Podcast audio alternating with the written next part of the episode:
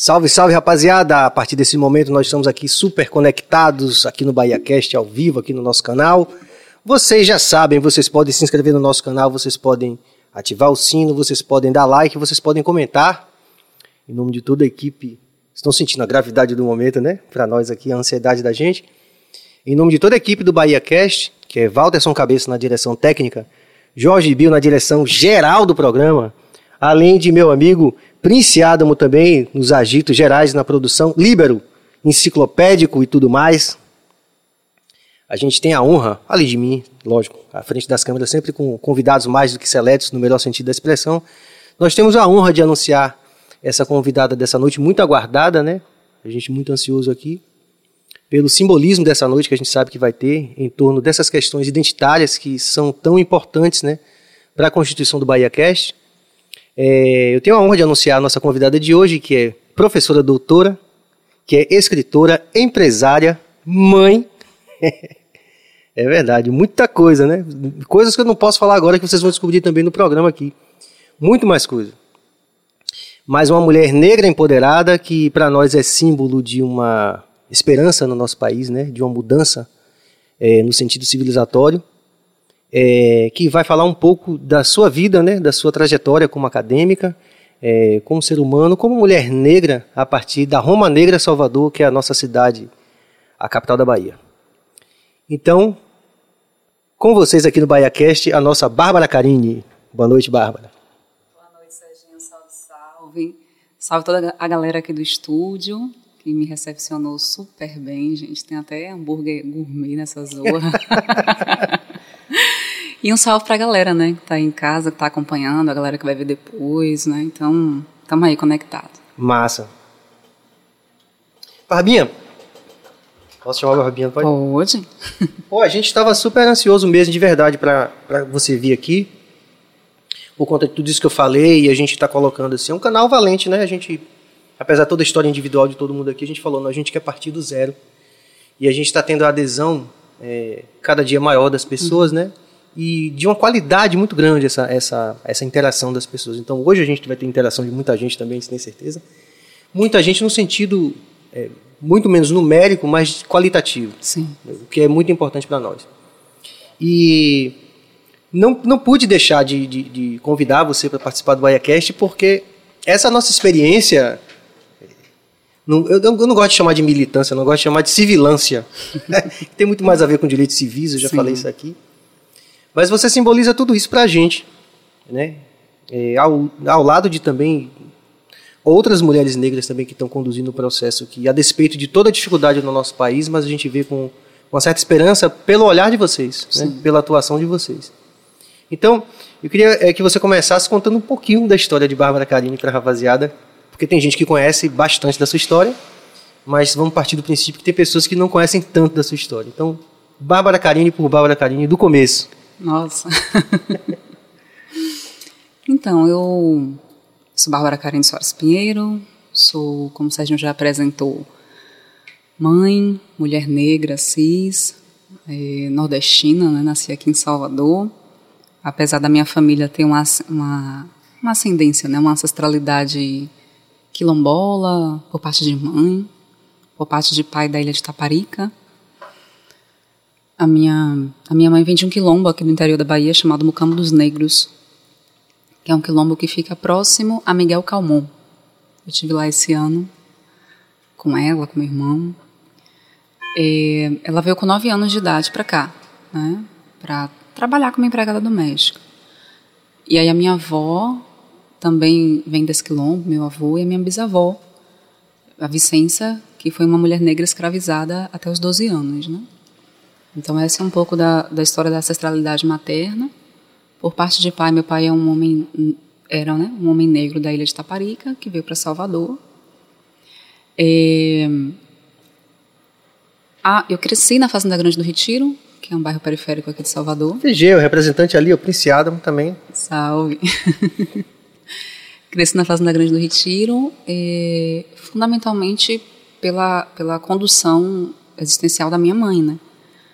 Meu pai ele nos visitava diariamente, mas meu pai tinha uma outra família. Antigamente era meio, meio comum. Mais comum do que hoje. Mais comum do que hoje, né? Então ele tinha uma família na caixa d'água.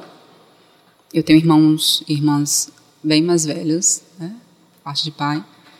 E, e tinha essa família na Fazenda Grande, que todas as noites ele ia nos ver. Né? Então, ao longo do dia, era a condução da minha mãe, enfim, né? Grande parte da vida mesmo, né? A presença e, da sua mãe mais do que seu pai. Isso, assim, uma referência de uma matrilinearidade, né? Então, a referência era de mãe, de avô, de bisavô, né? E, e eu cresço nesse contexto de, de periferia com tudo aquilo que a ancestralidade africana e essa dimensão matriarcal dessa ancestralidade pode nos proporcionar, né? Então eu cresço na Travessa São Lázaro, saudar aí os irmãos e irmãs de lá. Vira e mexe, estou lá. É, é meu espaço no mundo. E, e com todas essas referências das mais velhas da rua, né? Do respeito que a gente tinha, até porque quando as nossas mães saíam para trabalhar, eram elas que, que cuidavam de nós, né? Então, com essas referências de Dona Chiquinha, de Dona Marlene, de Dona Jacis, Dona Zelita, de Dona Neuza, minha própria mãe também era uma referência, né? É uma referência, de Dona Liana, enfim, de todas as mais velhas que, dentro de uma dimensão comunitária, ajudavam a organizar a vida daquele coletivo, né? Essas, esses valores de, esses valores ancestrais, né? Da referência do ancião, né, da referência do mais velho, da mais velha, o senso de coletividade, assim, realmente não fazia sentido a gente é, não arranjar um lugar, por exemplo, 27 de setembro, que não fosse para todo mundo ir comer o caruru da bacia, saca? Tipo, não fazia sentido a gente pegar os, os doces e não juntar tudo e depois redistribuir entre nós, né? Então, tinha uma lógica de uma existência desdobrada a partir do outro também, né? Então, acho que tem vários. Eu, eu passei a ressignificar muito a minha infância a, a partir dos processos de ausência de algumas coisas, né? Que outros espaços, que em outros espaços eu senti, né? Porque geralmente quando eu falava da minha infância, eu falava muito, sei lá, de seis anos, quando eu vi um corpo tombado, um corpo negro no chão pela primeira vez, né? É, lembro, era o final do Fé e e as crianças falaram assim: vamos lá embaixo ver a massa cefálica. Acho que ninguém sabia o que era massa cefálica. Acho que alguém ouviu falar. E aí a gente desceu todo mundo da São Lázaro para São Roque para ver um, um, um, corpo caído de um homem preto com uma cabeça aberta, né? Então esses atravessamentos, né, de ter que saltar corpos para ir para a escola, para ir trabalhar, de desviar do ônibus todo virar para um lado porque tinha, né? Então a, a, a violência também ela é um atravessador dessa existência, né? E, e a gente se forma também a partir desse sentimento, né? De uma violência que nos forma e de uma violência que nos alimenta também, né?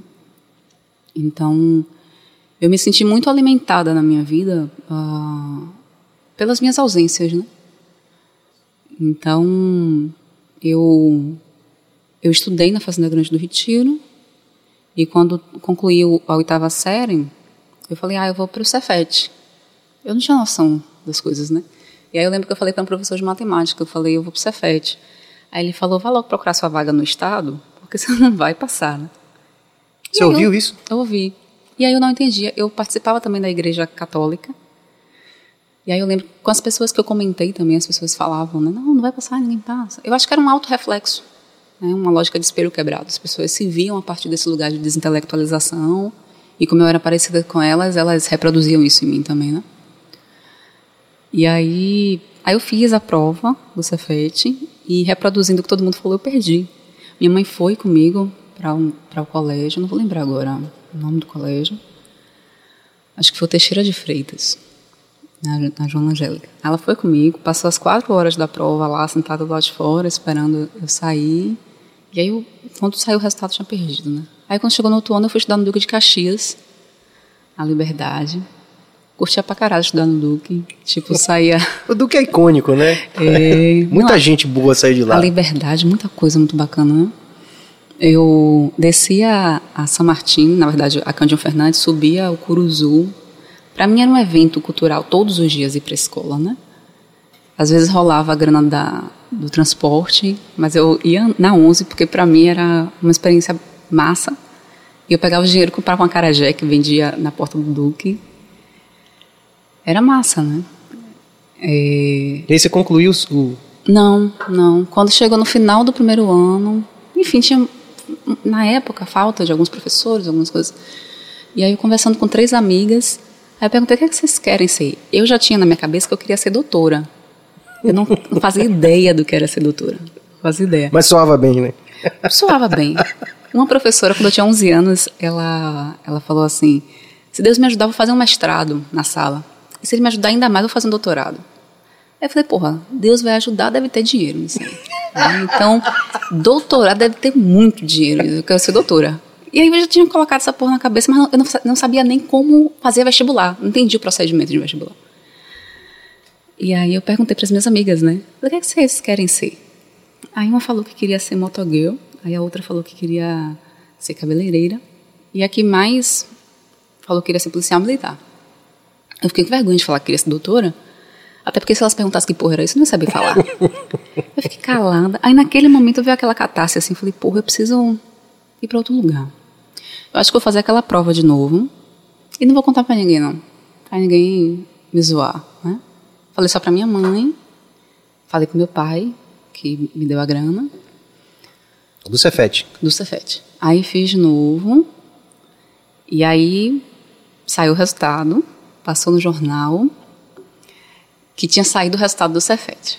Na época não tinha assim, é, como a gente vê hoje no, na internet, saía no jornal, o nome de todo mundo impresso no jornal, e era colado na porta da escola, na parte de dentro não, na entrada. E aí, no dia, tava zerada de grana, zerada. Eu falei, puta que pariu, velho, eu não tenho dinheiro pro jornal e não tenho grana pro transporte para ir ver essa... Eu sou muito ansiosa. Aí eu falei, minha eu vou ali. E eu sempre fui soltona, assim. Tipo, dava umas loucuras, tipo, 13 anos. Manhã, eu vou ali. Tava em Feira de Santana, ligava, daqui a 15 dias eu volto. Tipo, porque minha mãe sempre soube que eu me desembolei bem, assim, que eu me desembolava bem. Ela sempre teve muita preocupação com os meus irmãos. Mas, ah, Karine, eu fazia merda na escola para minha mãe ir para reunião de, de, de, família. Ela dizia, não, Karine, tem boas notas, sabe? Era uma parada que eu tinha que chamar a atenção de alguma forma. É coisa curiosa, né? É, é. E aí, eu falei, ah, amanhã eu vou ali. Aí eu fui, fui andando da Fazenda Grande até o Barbalho. E aí, quando chegou lá, que eu entrei, eu vi Bárbara, Karine, Soares Pinheiro. E, porra, foi uma emoção do caralho, né? Você passou pra? Na época, foi um contexto intermediário. Não, de boa. Um contexto intermediário que uh, você podia escolher o ensino médio sem ser integrado. Então ah, eu fiz tá. o ensino médio. Eu estou perguntando baseado na minha, na minha própria experiência, porque eu passei em metalurgia na antiga sim, escola técnica. Né? Sim. Né? Então você já ia sabendo, assim, tipo. Sim, eu fui nesse contexto intermediário. Depois já veio novamente a vinculação, né? E aí já hum. virou IFBA depois, tempos depois. Mas aí foi foi massa para mim porque foi a primeira vez que eu que eu soube que tinha um problema na narrativa das pessoas, né? Aquilo me marcou muito minha existência, minha, minha, minha história. De tipo, nem tudo que as pessoas falam sobre mim é isso mesmo. Tipo, foi uma virada de chave muito grande na minha vida. De, de lá para cá, eu sempre fui uma pessoa muito destemida. Muito assim, as pessoas diziam: ninguém passa nesse professor. Ah, e lá era. Vou passar. Ninguém. Não sei, assim, o Cefete já tinha talvez diluído um pouco da Sim. época da gente. Né? Porque a gente ainda pegou assim, o finalzinho da, ditadura militar, Sim. o novo diretor trípode na, na, época e tal. Então era uma abertura, mas ainda tinha muita dureza. Então tinha. tinha esses mitos assim: ninguém vai passar nessa prova desse professor, ninguém vai acertar aquela questão de cálculo estequiométrico. Tinha. Assim, 40 alunos, ninguém acertava. Tinha, tinha muita essa onda. Né? Ainda tinha? Tinha. Na sua época? Tinha. Aí eu, eu entrei na, na escola, né? E aí logo me chamaram para fazer parte de um coletivo negro, o Farabala e Dudu. E eu não me via negra, né? Foi muito doido, porque foi aquele momento que eu entendi. Não, agora eu quero ouvir mesmo tudo, vá. Foi aquele momento que eu entendi, né? Ninguém pensa isso hoje, né? Assim, vendo toda a sua atuação. Mas é muito corajoso você dizer isso. É, você não, não, se via negra. Não me via negra, não entendi, eu, eu entendia, por exemplo. Na minha rua, as pessoas elas eram retintas, né? Assim, as pessoas tinham o atejo da pele mais escura do que a minha, as pessoas negras. E como eu tinha uma passabilidade, eu me via como morena. É, eu sempre fui muito fã de pagode, né? E eu sonhava em ser morena do Tchan. Naquela época, a morena do Tchan era... Que era um prospecto interessante Era a também. Débora Brasil, que parecia comigo. Então, assim, eu... Eu me associava àquela imagem, né? Uhum. A cabeça bugou quando no Faustão quem ganha a morena do Tchan é Sheila Carvalho. Porque o meu entendimento de morena Sim. era outro, né? E, e aí, o rapaz que me chamou, né, para o coletivo, eu fui, porque ele era gatinho, o menino era, era bonito, né? A gente até ficou depois, mas não gruvou muito, não. Mas aí eu fui por causa do menino. E aí, quando chegou lá, as, as dores das pessoas, como diz a Neuza Santos, a gente se reconheceu pelas dores, né? Eram similares às minhas. E eu vi, vivi pela primeira vez uma experiência de quilombo na minha vida, porque as pessoas elas tinham mais uma vez esse senso de coletividade, né? Então eu lembro de uma Dentro daquele contexto da escola. dentro daquele contexto. E era muito doido, porque era um pedacinho dentro da escola. Tinha Praça Vermelha, tinha uma dimensão comunista muito grande, de esquerda. Mas era um mundinho negro, né? E eu lembro de, de questões diversas, né? Por exemplo, de uma menina, Viviane, que ela morava no, no Palmiúdo. Ela dizia, ó, oh, Bárbara, hoje você vai... Porque essa prática de andar da Fazenda Grande para o Barbalho se repetiu muitas vezes, né? Não de ir. Quando eu não tinha grana para ir, eu realmente não ia. Porque naquela época, o cartão, ele não era tipo hoje, que você bota um dinheirão do mês. Né? Você botava o cartão e pagava 25 centavos, botava, pagava meia, né? E então era aquela aquela luta diária de conseguir a grana do dia. Então quando passou essa parada de você colocar uma grana do mês, da semana, me lembrou muito, porque eu não, tinha, era todo dia uma luta, né? De bater real na porta de vizinho, de familiar, de, né? E aí quando eu conseguia grana para ir, eu ia, e aí a volta desembolava, né? Então, às vezes eu voltava andando, às vezes é, o pessoal do coletivo disponibilizava grana para mim. Então eu tive uma experiência, né, de aquilombamento ali naquele espaço. Depois, quando eu saio do Cefet, eu lembro que a minha turma era uma turma muito bacharelesca. Mas você formou em. Eu, for, eu formei no ensino médio. Ah, no ensino médio. Foi. Tá. Eu formei no ensino médio. Eu não, hum. não dei continuidade Sim. no curso técnico, que eu, que eu queria, ser, a gente- a gente eu queria ser doutora. Sim. A gente tinha medo do pessoal de química lá na escola, que o pessoal que era era uma elite, assim. Eu pensei que você já estava. Por causa do polo, né? Tinha essa coisa Sim, de química é. do polo. Não, aí eu, eu, eu era muito fã de química e de matemática. Em qualquer lugar de uma classe média branca, uma pessoa que ama química e matemática vai fazer engenharia química. Mas eu não tinha nenhuma referência de engenharia, mas eu tinha referência de professores e professoras negras, mais fora do Cefet. No Cefet eu tive três. E eu falei, ah, eu, preciso ser, eu vou ser professora. Eu só preciso escolher se é química ou matemática. Então, até a véspera da inscrição, ali desesperada, eu tentando é, escolher, conversando com os professores, né? Aí eu optei por química, porque imaginei que química tivesse uma maior penetra, uma penetração no campo profissional, né? Então, eu pudesse dar aula, pudesse atuar no polo, pudesse trabalhar em pesquisa, na farmacologia, né? E aí fui para o curso de química, né? E aí, quando eu entro no curso de Química, no mesmo dia saiu o resultado do, da UNEB e da UFBA. Eu passei nos dois, né? A UNEB saiu de manhã, eu tinha passado em terceiro lugar. E a UFBA saiu de tarde, eu tinha passado em oi- oitavo. Aí, manhã me abraçou, chorou, emocionada. Mas aquela coisa de. Você foi a primeira pessoa da tua família a, a entrar no curso superior, ou das primeiras? Sim, fui a primeira. E aí. Ela me abraçou super feliz e falou: Ó, você vai, mas mesmo esquema, né? Vai só, porque eu não posso contribuir. E aí, de fato, eu entro e com uma série de, de limitações né, objetivas, que foram os principais, as principais questões minhas na universidade. Né? E já sem aquela referência de quilombo do Cefet que eu tinha. Então, era uma vivência negra muito solitária. Éramos 40 pessoas e duas pessoas negras. E, enfim, era uma coisa muito solitária, né? E Na UFBA. na UFBA. A UFBA foi um período muito, muito difícil, assim, né? E então os colegas, né, minimamente acessaram minha condição social e aí de cara já me deram um guarda, um jaleco. A, a filha de Beto, minha amiga Mari, me deu um óculos de laboratório. E aí outras pessoas me deram calculadora científica. Na verdade, a calculadora científica eu sempre comprava na Avenida 7. Era um inferno, né? As pessoas compravam a Cássio, que era 80 reais na época. Eu comprava uma Cássio, que era uma genérica de 8 e quebrava sempre, né?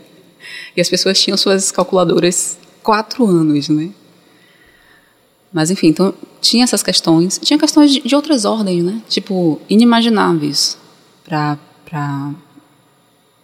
aquele coletivo de pessoas brancas de classe média, né? Que eu não tinha calça jeans, que eu não tinha sapato fechado. Porque para as práticas de laboratório tinha uma obrigatoriedade de cobrir o corpo, obviamente. Questão né? de segurança, né? Segurança de laboratório. Então não tinha calça, não tinha sapato. Então foram foram foram assim, eu tinha um- eu passei, eu ganhei um sapato que era 40, meu pé é 37. Então eu ia com uma coisa mesmo sapato de palhaço assim para umas calças assim surreais, né? De uma vez que eu entrei no laboratório, a calça estava pescando que eu ganhei também. E aí a professora comentou, né? Professora, que calça ridícula. Tipo, não tinha noção da dimensão do problema, né? Achava que era uma questão apenas estética, né? Ah, Ou uma problemas- escolha, ou uma escolha, uma qualquer que fosse. escolha, isso, isso. Problemas de outras ordens também de conhecimento, né? Então, eu, o, o vestibular, a inscrição já foi pelo computador, só que eu não tinha. Então, eu fui na casa de um amigo que era filho de um militante negro, aqui na Liberdade, que fez a minha inscrição. Então, eu não sabia bem mexer, né? E aí, dentro da universidade, eu já me deparo também com essas questões. É, um, um professor ele me apresentou ao computador na frente da turma, né? Eu- a gente estava num, num, num- no Labinc, que é o laboratório de informática, e, e a gente tinha que fazer no computador as curvas ah, de cinética química, né? Que eram das reações que a gente tinha feito, de velocidade das reações, de segunda ordem, uma coisa do tipo. E aí o Excel, eu, cara, um desespero, né? Não sabia que porra era aquela. A pessoa olhou, viu a minha carência né, tremenda, e Bárbara computador, computador Bárbara, e se picou, né? Tipo assim, então foda-se. E foi um grande foda-se mesmo a universidade para mim, assim, porque já não era mais 11 quilômetros, 13 quilômetros, como era Até o Cefet. o Barbalho para Fazenda Grande, né? Já era Bem mais. bem mais. Então as estratégias eram outras, né? Aí eu pegava o ônibus traseirando. Vocês vão entender, né? Quem é jovem hoje não entende traseirar, porque o, o ônibus entra pela frente, né? Mas eu traseirava até o Largo do Tanque e aí subia o Alto do Peru diariamente por conta de, de questão de transporte mesmo. E aí teve uma prova já no terceiro semestre, que era uma prova super difícil. É, a última prova do semestre, tipo de uma turma de 30, só tinha quatro fazendo a prova, já no final do semestre. Aí eu comecei a chorar, tipo assim, aquela coisa de desabar. Porque, de fato, como diz o MV Bill, ah, para minha mãe foi massa, né, eu, eu ser aprovada. Mas minha família toda queria minha carteira assinada, né? Tipo, tinha uma cobrança cotidiana, É, imediata, né? imediata. Antes de se formar.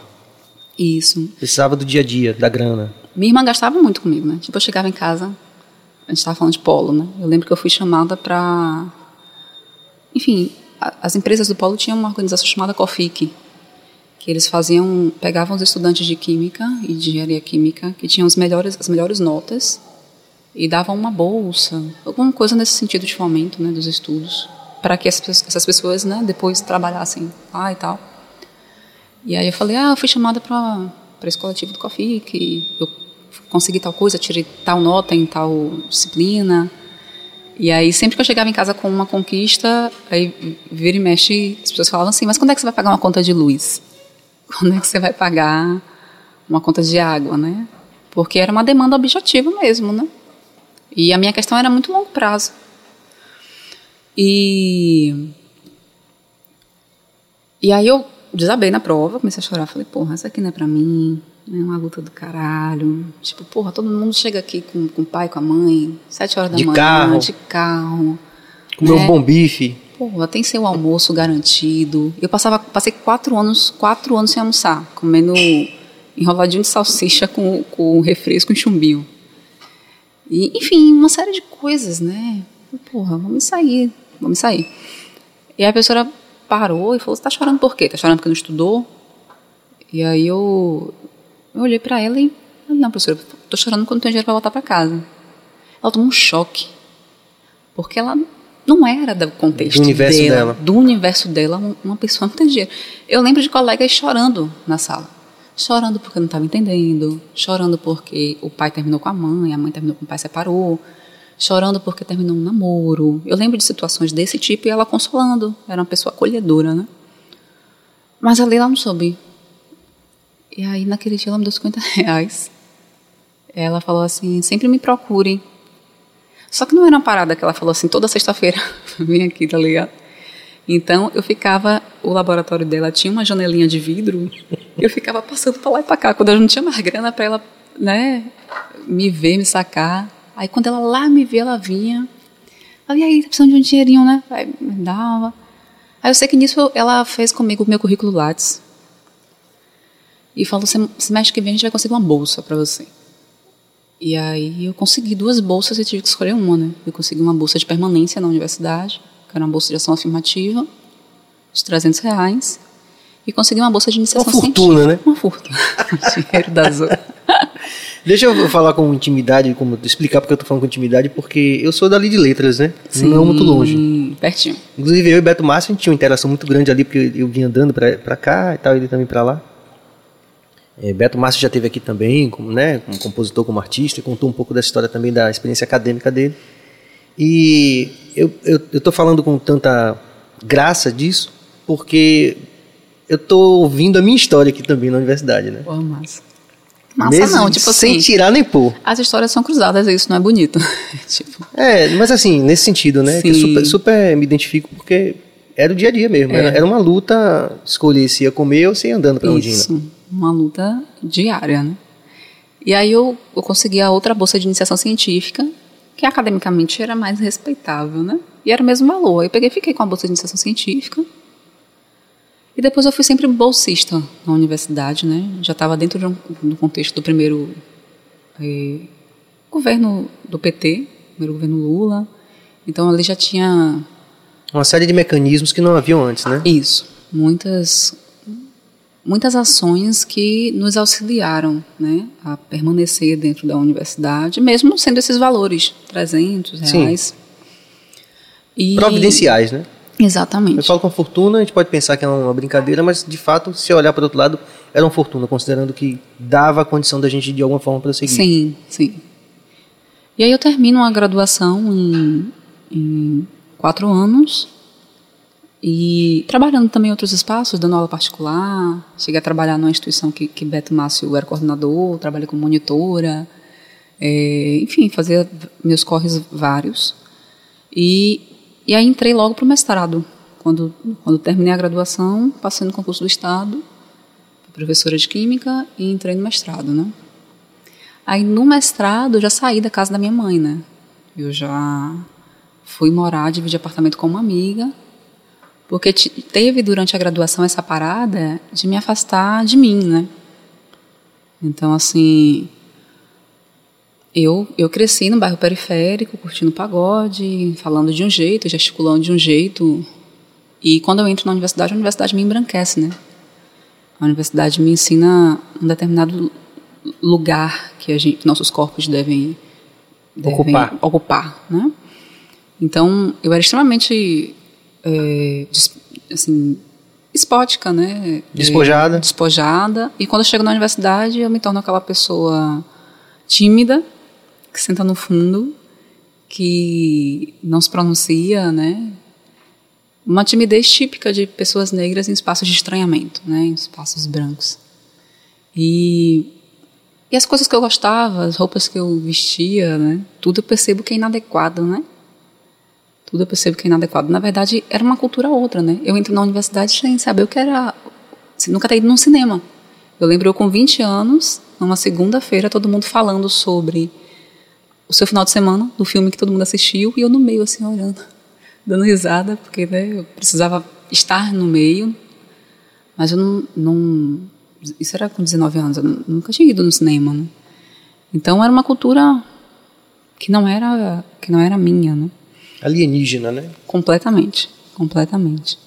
E aí quando eu, eu entro no mestrado, eu faço um mestrado também em um ano e meio, que era um tempo bem reduzido, né? E depois eu faço progressão para o doutorado, que é uma seleção interna, né? Você termina o mestrado e você pode fazer uma seleção dentro, podia, dentro do próprio programa para o doutorado. E aí eu fiz isso. E aí fiz doutorado em dois anos e meio, né? E aí eu fui doutora com 27 anos, né? E aí eu não, não tinha noção do que era isso. Eu já professora da universidade, eu passei no concurso da UFBA com 25 anos, é, com um mestrado, né? Era um concurso para mestre. Ainda admitiu, porque depois de um certo tempo só com o doutorado. Você, você foi nessa leva do mestrado. Isso, mas depende da área.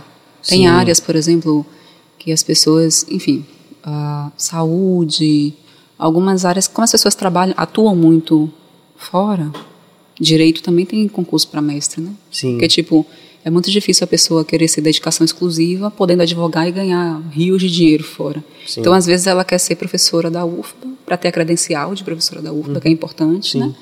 e também atuar fora. Então, às vezes, nesses campos, né, que tem uma atuação, a Politécnica também, né? A engenharia, Sim. as pessoas têm essa possibilidade de atuar no mercado. Áreas como a minha, como química, de fato, é mais é, dentro do formalismo, da dedicação exclusiva, do doutorado. Né? Mas você entrou com já para ensinar, passou no concurso? Passei no concurso. Como mestra? Como mestra. É, isso 2013. Em 2014 eu defendi o, o doutorado, um ano depois, né? E, e aí já professora da universidade, né?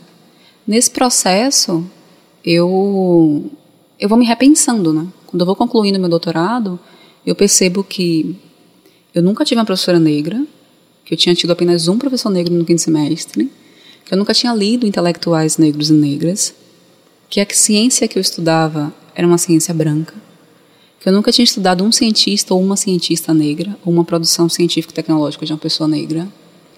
Eu, eu percebo que tem uma, um problema muito grande com a minha construção subjetiva enquanto intelectual. Né? Eu não me via intelectualizada, não me via cientista, não me via pesquisadora. Eu continuava entrando na universidade, saindo, querendo que as pessoas não me notassem. Assim, como aquela preta que não caga na entrada nem na saída. Eu não queria ser notada naquele espaço, né? E aí ali dentro da universidade, eu vou viver algumas algumas tensões, algumas tensões muito muito específicas, né, desse cruzamento de raça e gênero, que que assim que vão reverberar em questões psicossomáticas, né, na saúde, né? e enfim questões de racismo institucional mesmo. E aí, especificamente, em um momento, eu vou viver isso com o coletivo dos meus estudantes, né? E aí, nesse momento, vem uma outra virada de chave, de que eu não podia mais ficar na omissão ou por trás das cortinas, né? Que eu tinha que me colocar, que eu tinha que me, me expor.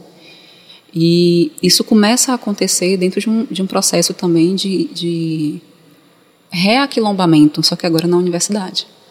Então, eu me associo, né, me vinculo ao programa de Direito e Relações Étnico-Raciais, que era em Direito, isso 2015, né? E aí, 2016, eu, eu participo da fundação de um coletivo de pessoas negras, professoras, técnicas administrativas, estudantes, chamado Coletivo Luiza Bairros. Em Química, a gente funda o coletivo Dandara, o CODAN. Então, isso vai acontecendo na minha vida e eu vou também fazendo os meus estudos, né? Eu, eu concluo o doutorado, como eu falei, e um ano depois eu, eu sou uma pessoa meio com problemas, né? Eu volto a fazer graduação, estou formando agora em filosofia. Então eu entrei em filosofia em 2016, lá na UFBA mesmo, né? E, mas eu sigo com os meus estudos pessoais de pessoas negras, porque a universidade não ia me fornecer isso, né? E aí, quando eu vou estudando sobre ciência africana, falo, caralho, velho, um mundo de coisas que eu não sabia.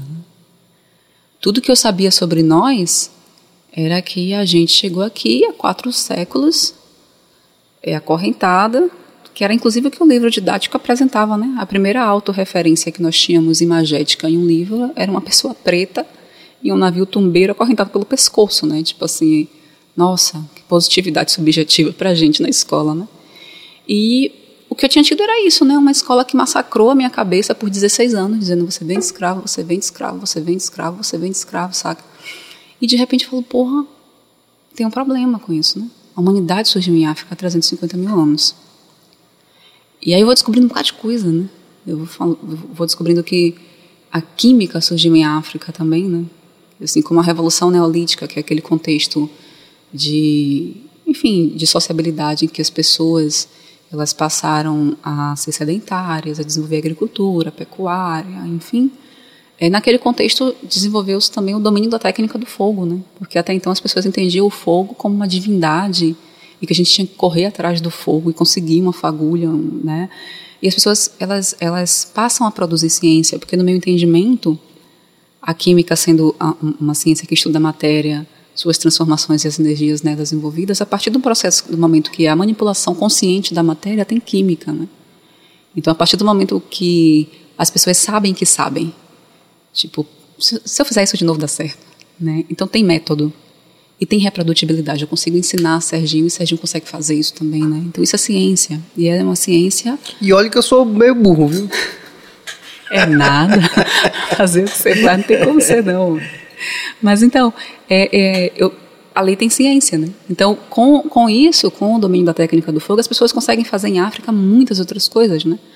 Conseguem fundir metais, criando a era dos metais, que foi, foi o que assim, a gente não consegue. Eu olho para tudo aqui nessa, nessa, nesse espaço, nesse estúdio, e eu vejo metais, né? E eles passaram a moldar metais com aquecimento, né? Então você conseguia fundir um metal sólido e liquefazer esse metal, moldando ele e solidificando novamente. Então, fazendo armamentos, é, desenvolvendo moedas, uma série de utensílios cotidianos com alumínio, com bronze passaram a fazer ligas metálicas, que foi fundamental também, né? Exemplo, essa, área, essa aula eu fui. não perdeu essa Essa eu não perdi, não. Não perdeu. Passaram a fazer ligas que, enfim, desenvolveu altos fornos com aço, é, fornos que conseguiram atingir temperaturas superiores a 1800 graus Celsius sem decompor né, o próprio, próprio forno. Cosmetologia, farmacologia, é, papiros, é, enfim, muitas produções químicas, bebidas alcoólicas, né, cerveja, vinho, mumificação, né, que é um processo incrível que a gente não estuda na universidade, né, que, porra, hoje as pessoas com formol conservam algo aí cerca de seis meses, né.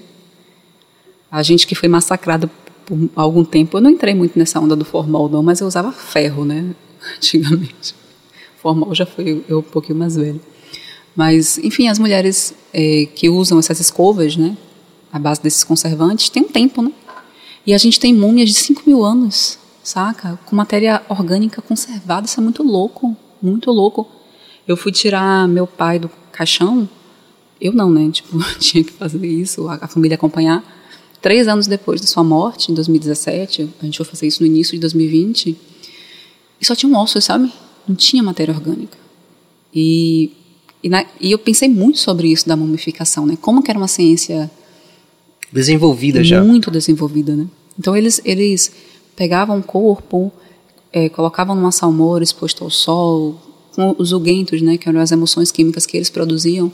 Eles abriam o corpo, embalsamavam os órgãos, colocavam novamente nos lugares, costuravam, embalsamavam externamente, enfaixava, colocava no sarcófago, na pirâmide e e isso impulsionou uma outra, outras áreas, né? A exemplo da medicina africana, porque as pessoas em África elas, elas passaram a, a entender de fisiologia humana, enquanto que porque a cosmopercepção africana possibilitava isso, né?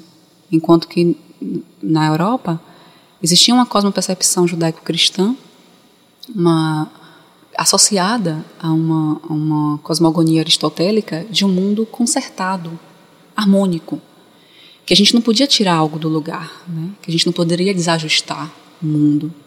Eles só passam a abrir um corpo humano e aí esse corpo também precisava esperar o processo de ressurreição. Né? Então, a, a, eles só passam a abrir um corpo humano século XVII com um mecanicismo, com um outro modo de pensar e existir. Né? Então, bom, é tudo. É, é, são engrenagens. A gente pode abrir esse corpo, a gente pode tirar esse órgão, a gente pode mexer, a gente pode. Então, só século XVII, enquanto que em África, 3.500 a.C., as pessoas já faziam. Os papiros medicinais, né? São diversos, papiro de Eberes, papiro de Edwin Smith, papiro medicinal de Londres. Os nomes são desgraçados porque são nomes dos colonialistas sequestradores de corpos, de memórias e de, e de, é, é, de artefatos. Né? Mas e de cosmovisões. E né? de cosmovisões também, na verdade, é, é, universalizadores de sua própria percepção. Né? A gente acessa uma história única sobre tudo. Uhum. Né? É, e aí eu passo a problematizar, problematizar uma série de, de coisas, né? acerca de, de, quem eu sou, de como é que eu me constituo. E isso tudo muda muito a minha personalidade. Né? Porque eu passo a entender, inclusive, que a universidade não é um espaço que eu entro é, de favor. Eu passo a entender que as primeiras universidades são africanas, né? A, a, na antiguidade existiam as casas da vida, que eram cursos de medicina africanos, né? Que as pessoas atravessavam o mar Mediterrâneo, as pessoas gregas, para irem estudar em África, até porque o maior centro da intelectualidade antiga ficava em Alexandria. Né? Não é à toa que tinha a maior biblioteca do mundo antigo, que era a Biblioteca de Alexandria, porque aquelas pessoas produziam e consumiam esse tipo de cultura intelectual. Né? Pitágoras, por exemplo, ele viveu em Alexandria cerca de 22 anos. O teorema de Pitágoras está presente em um papiro matemático 1100 anos antes de Pitágoras nascer, um papiro africano chamado papiro de Aimés. Contém tanto o teorema de Pitágoras quanto o teorema de Tales, né? Por isso que a matemática não vai chamar de teorema de Pitágoras, mas teorema do triângulo retângulo. Então foi do caralho para mim descobrir uma série de coisas, porque isso me potencializou enquanto gente, né? Me potencializou enquanto mulher, enquanto pessoa preta. E aí eu passo a entrar na universidade e eu falo, porra, eu não sou o que eu achava que eu era nesse espaço. As pessoas precisam me respeitar. Foram os meus ancestrais que construíram isso aqui. Não só porque construíram em 1808 a FAMEB, a Faculdade de Medicina, ali no, no terreiro de Jesus, é, bloco a bloco, né? mas porque foram eles que produziram esses conhecimentos e esse espaço acadêmico também na contemporaneidade, né? A universidade no ocidente mais antiga do mundo é a Madraça de Al-Qarouni, que fica em Fez, no Marrocos, que é leste do continente africano. A gente não está falando de Bolonha.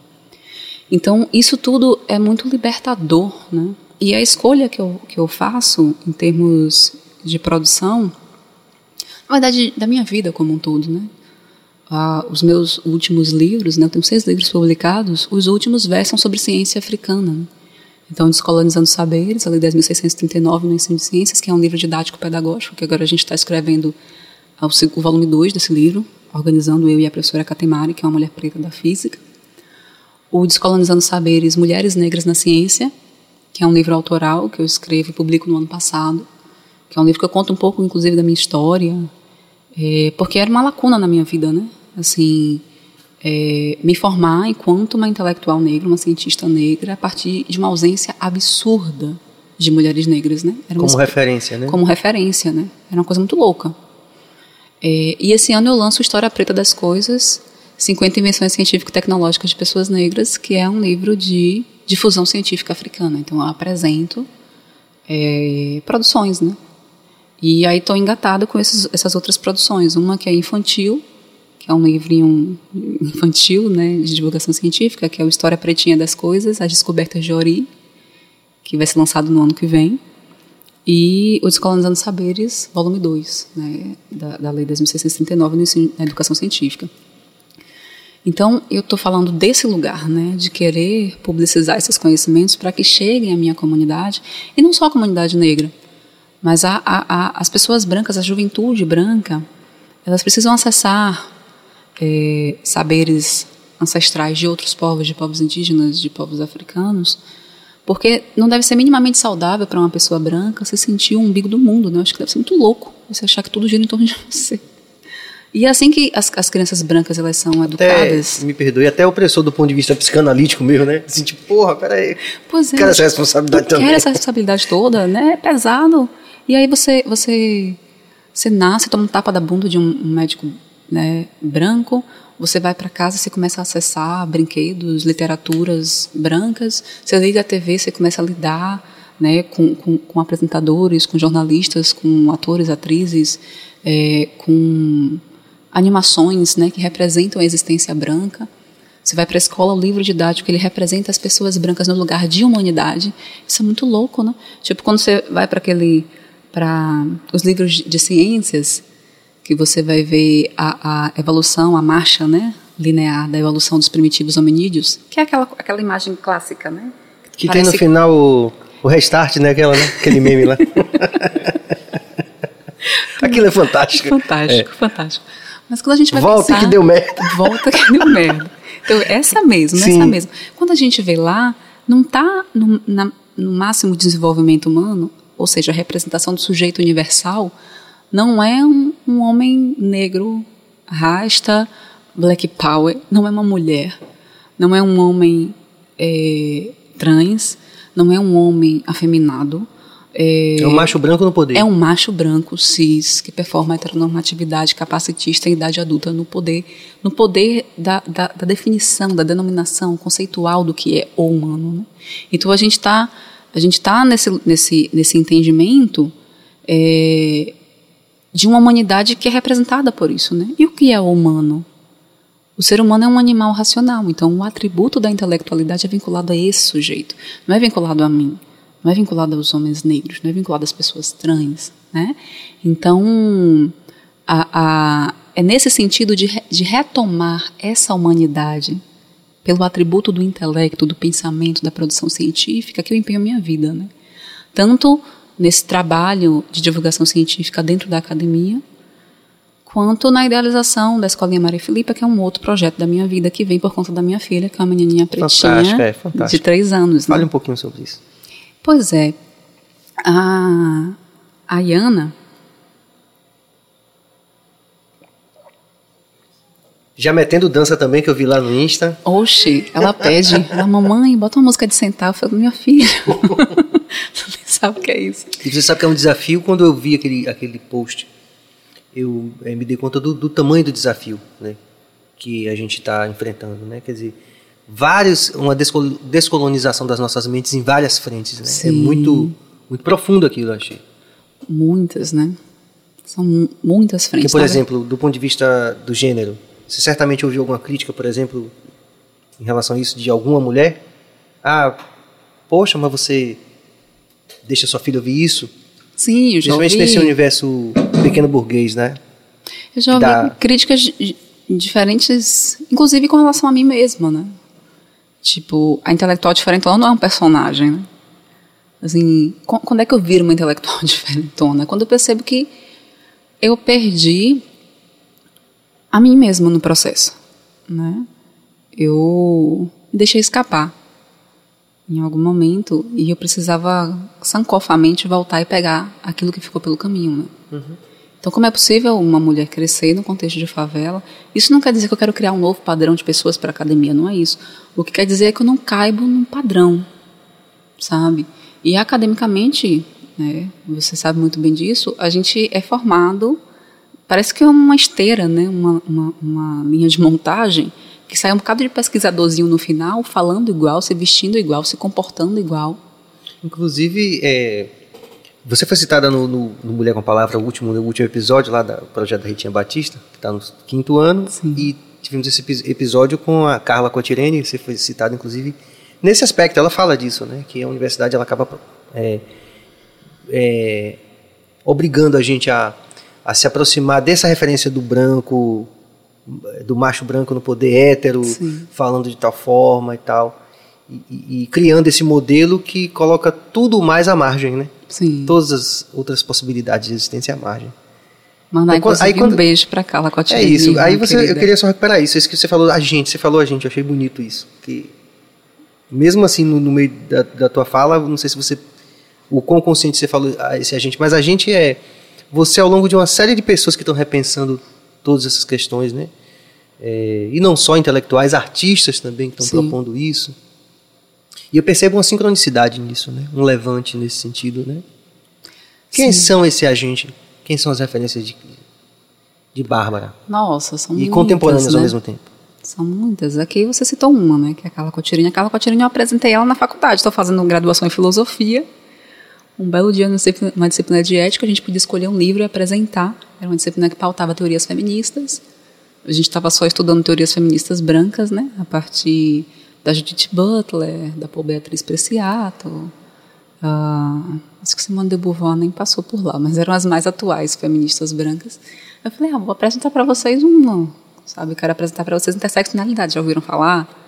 E aí apresentei o que é a interseccionalidade da Carla Cotirene, que é, para mim, uma intelectual contemporânea muito importante, né?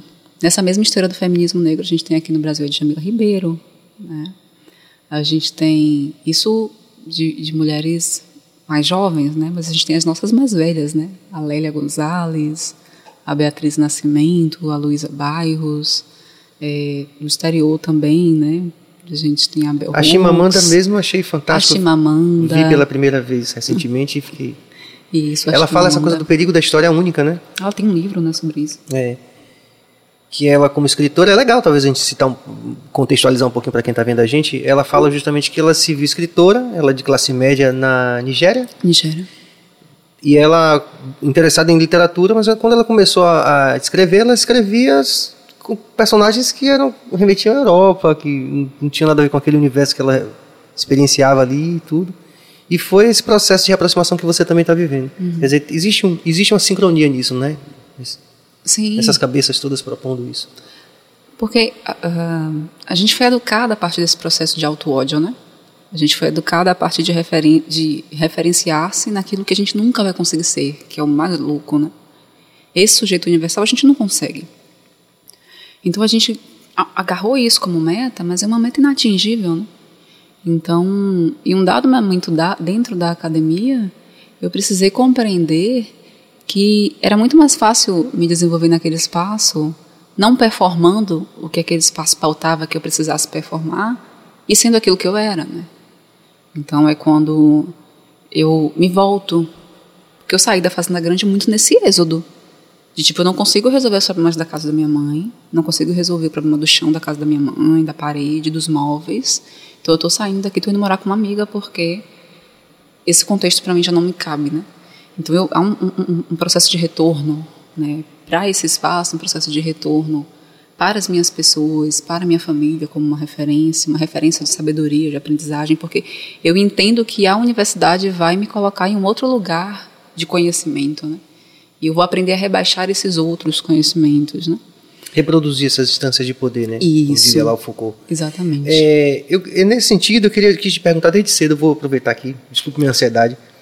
Mas é, você falou, por exemplo, que aí você é professora da universidade, então né, as, as necessidades básicas aí da grana já estavam ali mais ou menos organizadas, né? Então já era uma vida, uhum. né? Professor da universidade, doutora e tal. Então é muito mais fácil até você ficar nesse não lugar, né? Tipo assim. É mais fácil, né? Tipo assim, Sim. assim, ficar nesse lugar proposto. Só fica aí sem falar nada mesmo. Você já está ganhando uma grana legal que pouquíssima gente, independente de. qualquer Digo assim, pouquíssimas pessoas na nossa sociedade vão alcançar esse patamar. Sim. Então você está bem, está legal, vai ter um carro bonito, vai morar em Ondina, sei lá, em Rio Vermelho. Não é? Sim. Era fácil também adotar essa postura, mas você. Mas eu acho que, enfim, o, o que era. Porque eu acho que a gente vai ressignificando a vida, né? Quando a gente pensa muito qual o sentido de viver, a não ser que as pessoas tenham vinculações religiosas, né? Assim, ah, eu vivo para pagar os pecados de outras Sim. vidas, né? Os problemas de outras vidas. Eu vivo para alcançar o reino dos céus, eu vivo para entrar no Orum, eu vivo Fora isso, a gente a vida é meio sem sentido. Assim, ontologicamente, né? Na lógica da vida enquanto vida mesmo, a gente vive e o que a gente sabe é que a gente vai morrer. Por mais que a gente fuja disso, né? Por mais que a gente todo mundo acredita que alguma coisa vai acontecer. que você não vai morrer. As pessoas não pensam sobre isso, né? Mas o, o, o, barato da vida é que a gente vai criando sentidos, né? Então, tipo, por, durante muito tempo, o que me alimentava era o meu sentido de é, fazer uma transformação objetiva, material na minha vida, tirar minha mãe da cozinha da casa das pessoas, ajudar minha família como eu podia ajudar. Meu irmão formou em engenharia mecânica no ano passado, a minha irmã formou em pedagogia, hoje é diretora da escola que eu sou uma das sócias, que é a Escolinha Maria Filipa. Quer Daqui a pouquinho eu falo. Você tinha perguntado, pode, eu não falei. Por favor, viu, produção? Ajudem a gente, não podemos deixar de falar na, na Maria Filipa, na escola. Pois é. é isso era um, um, um, um horizonte, né? era um sul para minha vida. Mas a gente vai ressignificando muito a existência, né? E num determinado, determinado momento, quando eu acesso esses conhecimentos todos, né, científicos, que eu sabia que as pessoas não tinham, é, eu abracei isso como uma um horizonte também de existência, né? Socializar isso de diversas formas, em palestras, em artigos, em livros, por meio da escola, nas minhas aulas. Então isso acaba e ser também essa pessoa que eu não tive, né? É muito bonito quando as jovens entram no primeiro dia de aula e no final elas vêm falar comigo assim, né, meio tímida. Professora, eu, é, eu também, minha mãe também era empregada doméstica. A minha professora, eu também estudei no IFBA, assim, eu também tive tal dificuldade, você se parece comigo. Professora, você fala de um jeito que você fala parecido com o jeito que eu falo, né? Então, assim, é, ter, ser essa referência que eu não tive também é algo que me alimenta, né? E é bom a gente se alimentar hoje de esperança, né? Eu por muito tempo me alimentei de ódio mesmo, assim. Eu, eu, eu lembrava de todas as desgraças que eu vivia.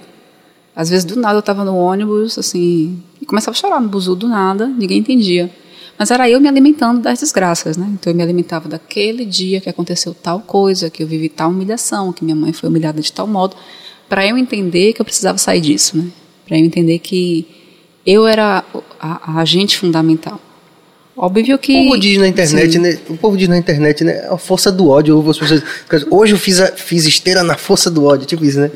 Isso. Eu só queria falar, Sérgio, que eu era agente fundamental, mas não a única. Porque eu contei aqui um pouco da minha história. Sim. Um pouco. E, e, nesse pouco que eu contei, eu já falei de pessoas que me deram tal coisa, que me deram tal coisa, que me deram. Eu tive pessoas que me emprestaram notebook no mestrado, porque eu não tinha computador. Né? Eu tive várias, uh, vários auxílios, né? Porque eu não quero corroborar com o discurso meritocrático, de que, tipo, Sim. eu fui a foda entendi, e fui. Eu entendi. Né? Entendi. Então, Mas fez boas amizades também, fiz, creio, né? Fiz, ao longo da vida, fiz boas, boas amizades, né? Acho que parcerias de parcerias. vida, né? Cabas, acho que é o momento da nossa, aquela nossa interação aí. Tem uns vídeos que foram gravados para você aí. Foi? Uhum. É sério? Sério. Em qualquer sequência deles, viu, Cabas? Não tem hierarquia, não. Acho que são pessoas que acho que Bárbara vai gostar de ver. não sabia disso. Eu sei que você não sabia. A gente fez de propósito. Olá, Bárbara. Aumenta pra gente, Cabas. Estou aqui nessa missão de falar Mais? um pouquinho sobre você. É, a gente se conhece né, há uns 15 anos. Difícil né, falar a idade para não se comprometer, mas acho que é aproximadamente isso, quando a gente se viu no Cefet a primeira vez. E aí a gente só se torna amigas quando a gente passa né, em Química na UFBA e quando rola aquela identificação e complementação, né? Nas nossas dificuldades, nas minhas dificuldades de inorgânica, complementada com as suas dificuldades de analítica, complementada com as nossas dificuldades juntas em orgânica, e a gente conseguiu vencer essa batalha, né? É, que é se formar em química. Mas, independente disso, é, eu só consigo trazer boas lembranças, né? De, de você, do nosso relacionamento, da nossa amizade. É, o quanto que você é uma pessoa incrível e necessária nas nossas vidas, na vida dos seus amigos, dos seus familiares. E o quanto, acho que eu nunca te disse isso, mas o quanto que você me ensinou e conseguiu tirar é, da minha cabeça o preconceito de conseguir ouvir música popular. É, não é música popular brasileira, não é MPB, é música popular mesmo, o, o pagodão, o funk. e conseguir identificar e misturar isso é, traz, é, sem que sejam coisas antagônicas né, com a nossa formação, com o nosso posicionamento profissional. Então eu acho que você traz isso muito forte, né? Eu posso ser pagodeira e intelectual ao mesmo tempo. E eu trago muito essa referência de você e tantas outras coisas que você sabe que eu sinto por você, que, que eu te digo no dia a dia e que não vai caber aqui no vídeo, mas só passando para dizer aqui o quanto que é você necessária nas nossas vidas, o quanto que você é potência e o quanto que eu amo você. Beijão. Oh, Ney, te amo. A Mariana também, do Instituto também, profissional da área também hoje se destacando. Vamos mais um, Cabas? Tem mais.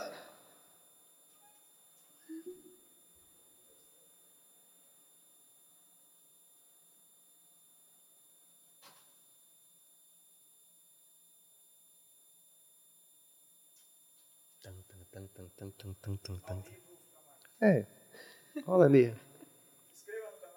É isso. Enquanto a gente está ajeitando, vocês podem se inscrever no canal. Esse foi o último que já passou, cabeça vai para Bom próximo. dia, Bárbara. Apoiem essa ideia. Que falar de Aumenta a você. casa. Essa mãe, essa filha, essa pesquisadora, essa escritora, essa intelectual diferentona, adorei isso. Essa mulher que é um exemplo maravilhoso para tanta gente, para jovens, meninas, meninos, né, que é possível, que é possível realizar e é possível realizar cedo. Você é uma jovem doutora, atualmente também filósofa. Tão maravilhosa essa sua trajetória. Tantos exemplos bonitos a dar. Quando eu te vejo aprendendo violão no Instagram, poxa, você é fantástica. Um beijo para você. Feliz pela sua trajetória e pelos exemplos maravilhosos que você dá. Beijo. Oh, Eu fico bastante feliz de poder falar da Bárbara. Realmente é um exemplo de sucesso para mim, uma mulher poderosa, né, amiga da minha filha, mas também trabalhou comigo e é uma doutora assim fantástica, queridona por todos, por seus alunos, por seus amigos. Eu fico muito feliz de poder estar falando isso para você, Bárbara. Parabéns, me orgulho muito de ti. Ô, Beto, o que eu mais sinto falta de estudar. o que eu mais sinto falta de estudar na casa de Mariana é de, de conviver com, com, com Beto e com Maísa, né? Porque.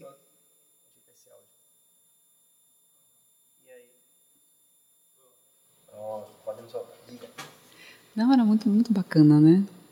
Era muito bacana. Era por muitas questões, né? Pelo astral da casa, também por acessar eh, coisas que na minha casa não tinha, né? Então os lanches eram. eram muito Por falar em bons. lanche, vou chegar na hora do lanche, mas termina. Daqui a pouco chega. Hoje, infelizmente, eu vou para casa de Mari. Mari mora perto dos pais, mas mora, não mora mais com eles. É, é verdade. Foi o Beto Mas Márcio aí, que já alegria. teve aqui, inclusive, também, né? A Mariana, filha dele, mas também uma profissional de destaque nessa mesma área, né? Amiga, de uma grande É, amiga. doçura, né? É. Própria da família toda. Sim. E a professora Ângela também, né? Então, Ângela foi supervisora da minha monitoria. Eu falei que eu não tive professora negra na graduação, no mestrado, no doutorado. Na graduação em filosofia não tive nenhuma, estou formando agora. Agora que eu estou fazendo pós-doutorado na USP, que eu estou tendo uma supervisora de pós-doc que é negra. Ou seja, depois de toda uma estrada acadêmica, agora que eu estou convivendo. Mas eu tive a Ângela como supervisora da minha monitoria na faculdade privada que eu trabalhava como estagiária. Né? Então, para mim, foi uma referência importante. E uma referência importante de uma mulher negra, como eu escrevi outro dia sobre ela, é imponente, né? Ela sempre altiva, sempre muito, muito Cleópatra de trança, né? então era, era fortalecedor para mim, assim, no espaço. Né? aí a gente fica pensando, sabe o quê? Quantas pessoas estão vendo você agora, e vendo Carla, e vendo todas essas meninas é, é, falam de coisas inéditas, assim, por, por assim dizer, né? Coisas que são ainda muito novas. Há um, um recrudescimento de parte da sociedade, né? Meio TFP, meio direita, assim, né? Contra todos essas, esses avanços da cidadania e da diversidade. Mas, ao mesmo tempo, a gente vê também um fortalecimento e a gente já está num, num, ponto, né, da vida da, e da carreira que a gente já ouve, né, esses feedbacks, né, dos alunos, assim, como você falou, pô, professora, você fala parecido com a gente e tal. Sim. E consegue é, começar a desatar esses abismos, né, assim, né, desmontar esses abismos, né, entre, entre a, o lugar de onde a gente veio, né, sem oportunidade, onde as pessoas re, replicavam aquelas aquelas máximas do tipo, ah, só quem vai se formar é filho de rico, só quem uhum. se forma é filho de rico, né? Sim. Mas a gente tem uma, uma nova consciência, né? Lógico, apoiada numa grande histórico de luta de, de, de, várias pessoas, não só na música, não só na arte, mas em várias áreas de atuação da humanidade. A gente poderia citar vários aqui, né? Eu estou sempre fazendo questão de, de fortalecer isso lá. Sim. E é um desafio para quem está vendo a gente, que quem acha que isso aqui é relevante. Não é só o BahiaCast, não, cara. Isso aqui, ó, todo dia eu, eu falo disso aqui, ó. O livro do Leno. Isso aqui não é uma invenção, cara. Isso aqui é um ator do Bando Teatro Olodum que foi alvejado pela polícia em plena luz do dia, a caminho do ensaio no TCA. Né? Então, esse é um desafio, cara, para a gente se ver, né? para a gente se ver como povo e, se, e, querer se ver na TV. Né? Como a gente fala, apartheid, quando me olho, eu não me vejo na TV. Isso é um desafio para você. Se você acha que isso é relevante, que essas ideias produzem cidadania, produzem diversidade, apoie nosso canal. Porque o nosso canal, Baiacast, não é só eu, Cabeça, e Bio e, e Prince Adam, com os nossos apoiadores, que eu vou falar daqui a pouco, o Peu está aqui é, é a história dessas pessoas, né? E a história das nossas pessoas, do nosso povo. Então tá na hora da gente querer se ver na TV, tá na hora da gente querer se ver nos espaços de destaque da sociedade, né? Tá mais do que na hora, né? Então se você acha que essas ideias são relevantes, pode até estar tá sentindo nesse momento um incômodo, mas depois do incômodo vem o questionamento e se de repente lá na frente você achar que é relevante, apoie o BahiaCast, que isso é só o começo, não é? Com certeza. E a gente falou de rango, que é importante, né? Esse momento é única, uma das poucas pautas únicas do programa, né? Nós estamos recebendo aqui, dos nossos apoiadores aqui, o Peu aqui do Sampaio Sabores. Ele faz questão de entregar Salve, todos Peu. os dias. É, empresário aí, ele que vem trazer todo dia, ele faz questão. Empresário, dançarino, tudo dela. Tá vendo? Mete dança também? Pronto. Pô, Peu, vamos organizar esse bagulho aqui. É. Sampaio Sabores aqui sempre prestigiando a gente, a gente agradece, viu? O apoio de vocês é fundamental para a gente continuar acreditando, né? Porque não é toda hora, você falou, tem um momento do choro, né? Que a gente fala assim, será mesmo, já? Hum. Mas a gente está aqui e esse apoio de vocês e dos nossos outros apoiadores, Cabeça já colocou alguns aqui, Carpon, Soldila, é, Dr. Enzo Querino também, é, o Empório também, né? Que está aí, a gente está mandando as imagens aí de vez em quando, vocês estão vendo. Enfim, é isso. Entendeu? Naquela coisa mecânica, ah, se inscreva no canal. Se você acha que essa ideia é relevante, é, compartilhe com as pessoas, provoque as pessoas para a gente buscar essa mudança que já passou da hora. Uhum. Obrigado, Peu. Vai chegar daqui a pouco um hambúrguer. A pauta fixa é o convidado provar Obrigada, e dizer o que acha. Mas... Valeu, Peu. Então é isso. É isso. Escolinha Maria Filipa? Sim, é, vamos, vamos falar sobre isso. Vamos falar. A, a minha filha Iana, ela vem por um processo de adoção, né? A minha família ela tem um histórico de adoção e eu sempre soube que eu queria ser mãe, não é uma obrigatoriedade de nenhuma mulher querer ser mãe, mas eu queria ser mãe pela adoção. E tanto que eu não me via nem mãe de bebê, né? E Ana veio por acaso, com 18 dias. Mas a, a, minha mãe adotou minha irmã mais velha. Minha irmã mais velha com a primeira companheira adotou meu sobrinho, que hoje tem 24 anos.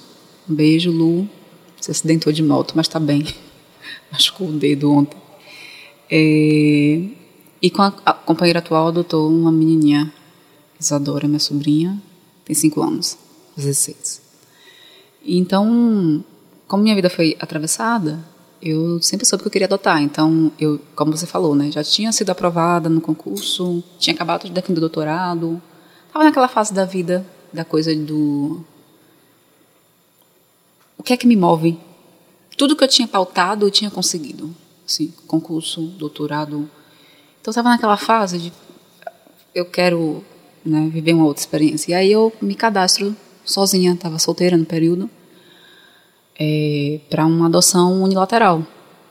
E, e aí a coisa acontece. Né? Três anos de um processo e tal. Quando o processo, é, o cadastro é deferido, ou seja, eu entro na fila nacional de adoção, eles me avaliaram é, psicologicamente, de renda, várias coisas, percebendo que eu estava capacitada para aquilo. Quando eu entro para a fila, meu perfil era uma criança preta, uma menina preta de 3 a 6 anos. Porque eu queria uma menina para dançar pagode comigo, para viajar, para que eu, no tempo normal eu viajo bastante, né, para bancas, eventos, palestras e tal. E para eu levar comigo, né?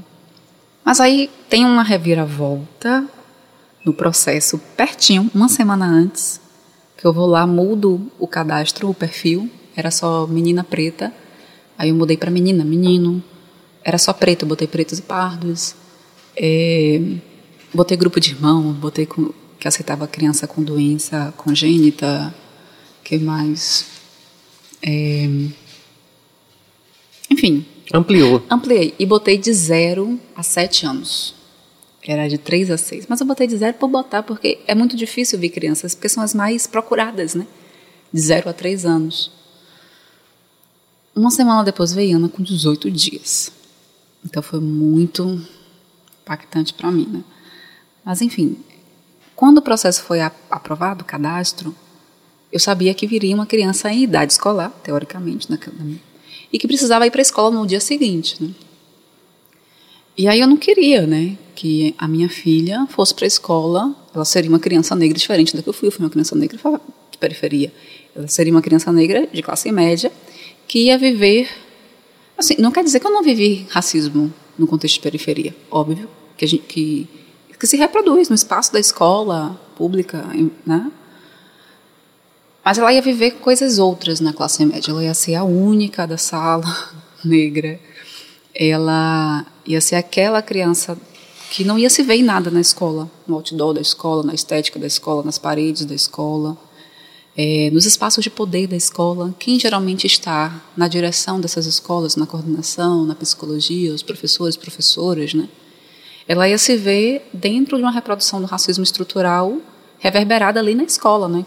Então as pessoas negras ocupam os, os postos de trabalho é, mais desvalorizados socialmente, né? Então elas estão ali nos serviços gerais, fazendo, né? É, e, e, as crianças elas passam a construir a sua subjetividade a partir desse universo. Então elas compreendem que isso é de pessoas brancas e isso é de pessoas negras, né? Então desde muito cedo as crianças elas passam a construir personalidade nesse espaço que é a escola, né? Um espaço que curricularmente, né? Nos coloca nesse lugar de uma ancestralidade escrava, não é nem escravizado, né?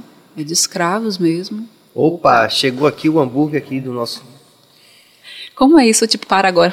Não, você termina, aí você pode, aí você para, aí eu Pronto, vou tocar uma música, aí você para para se deliciar com seu hambúrguer, aí depois você dá a opinião do Tá bom, fechou. Mas lá. só pra gente não perder, que é, é, é fantástico isso. Fechou. Não podemos aí, perder isso. E aí eu preocupada com isso, né? Falei, porra, minha filha, ela é descendente de grandes cientistas. Ela é descendente de reis, de rainhas, dos primeiros humanos, né? A humanidade surge em África há 350 mil anos. É...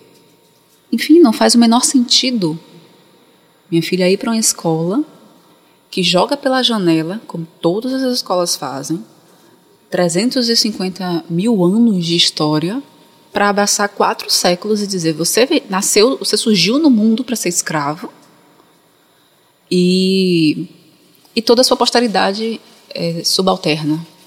Está aqui para servir. Cara, não ia permitir que minha filha vivesse isso, tá ligado? Então, tipo assim, eu falei, ah, então vai ter que criar uma escola para minha filha. Ela não vai estudar nesse, nesse bagulho aí, não. Então, começa um processo em 2017, né? Eu começo um processo de escrita, de, de projeto político-pedagógico dessa escola, entrevisto uma série de intelectuais aqui, o Samuel Vida, Denise Carrascosa, Lívia Vaz, é, o professor Salvador Molude, Cabenga Lemunanga, uma série de intelectuais negros e negras locais do Brasil, Carlos Machado. E, e aí crio a ideia da escola. Né? Em 2018, a gente faz os, os trâmites é, de registro mesmo, de escola, de CNPJ, de espaço. Em 2019 começa o primeiro ano letivo, né? E aí, de fato, é uma escola completamente outra, né? Uma parada muito diferente, né? Muito diferente. Então, eu tô curioso, tenho que ir lá. Tem que ir lá. No primeiro ano a gente dividiu o, o, ano em três, três unidades. As, as unidades eram articuladas em filosofia perspectiva Sankofa, né? Então era só sabendo de onde a gente veio, a gente sabe quem a gente é e a gente consegue construir coletivamente eh, os passos dentro de uma sociedade para o futuro, né? Porque a gente tem essa característica de ter um futuro atingido pelo colonialismo, né? A gente perde as perspectivas de vida futura enquanto pessoas negras, né? E aí a gente primeira unidade era ancestralidade, a segunda unidade identidade, a terceira unidade comunidade e tudo isso com, com articulação com os documentos oficiais do MEC, é, com articulação com o calendário decolonial que nós criamos na escola, é, com uma escola que contrata majoritariamente pessoas negras, né, para os diferentes espaços, né, para direção, para coordenação, para portaria, para os serviços gerais, para ser professor, para psicologia. Não, não há problema. O problema é a gente estar só em um lugar, né? O problema é a gente não estar nos espaços de poder, né? que, que agora a gente está na terceira placa, né? E a terceira placa de uma criança preta, né? De uma criança negra, retinta. A gente pensa a escola em todas as dimensões, né? Da existência, da, da, da, da estética, do que a gente aprende. Agora, sexta-feira, vai ter uma feira de ciências na escola chamada Afrotec, que assim, as crianças vão reproduzir maquetes dos 50 inventos negros que eu apresento no meu livro. Então, vai ter TVE lá, enfim, vai ter algumas.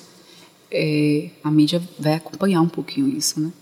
Então é uma escola, uma escola diferente porque se vê fora do eurocentrismo. A gente tem projetos também com temática indígena, né? tanto no desenvolvimento da, do, porque esse primeiro ano era só afrocentrado. E aí um pai que era indígena, ele, ele reclamou.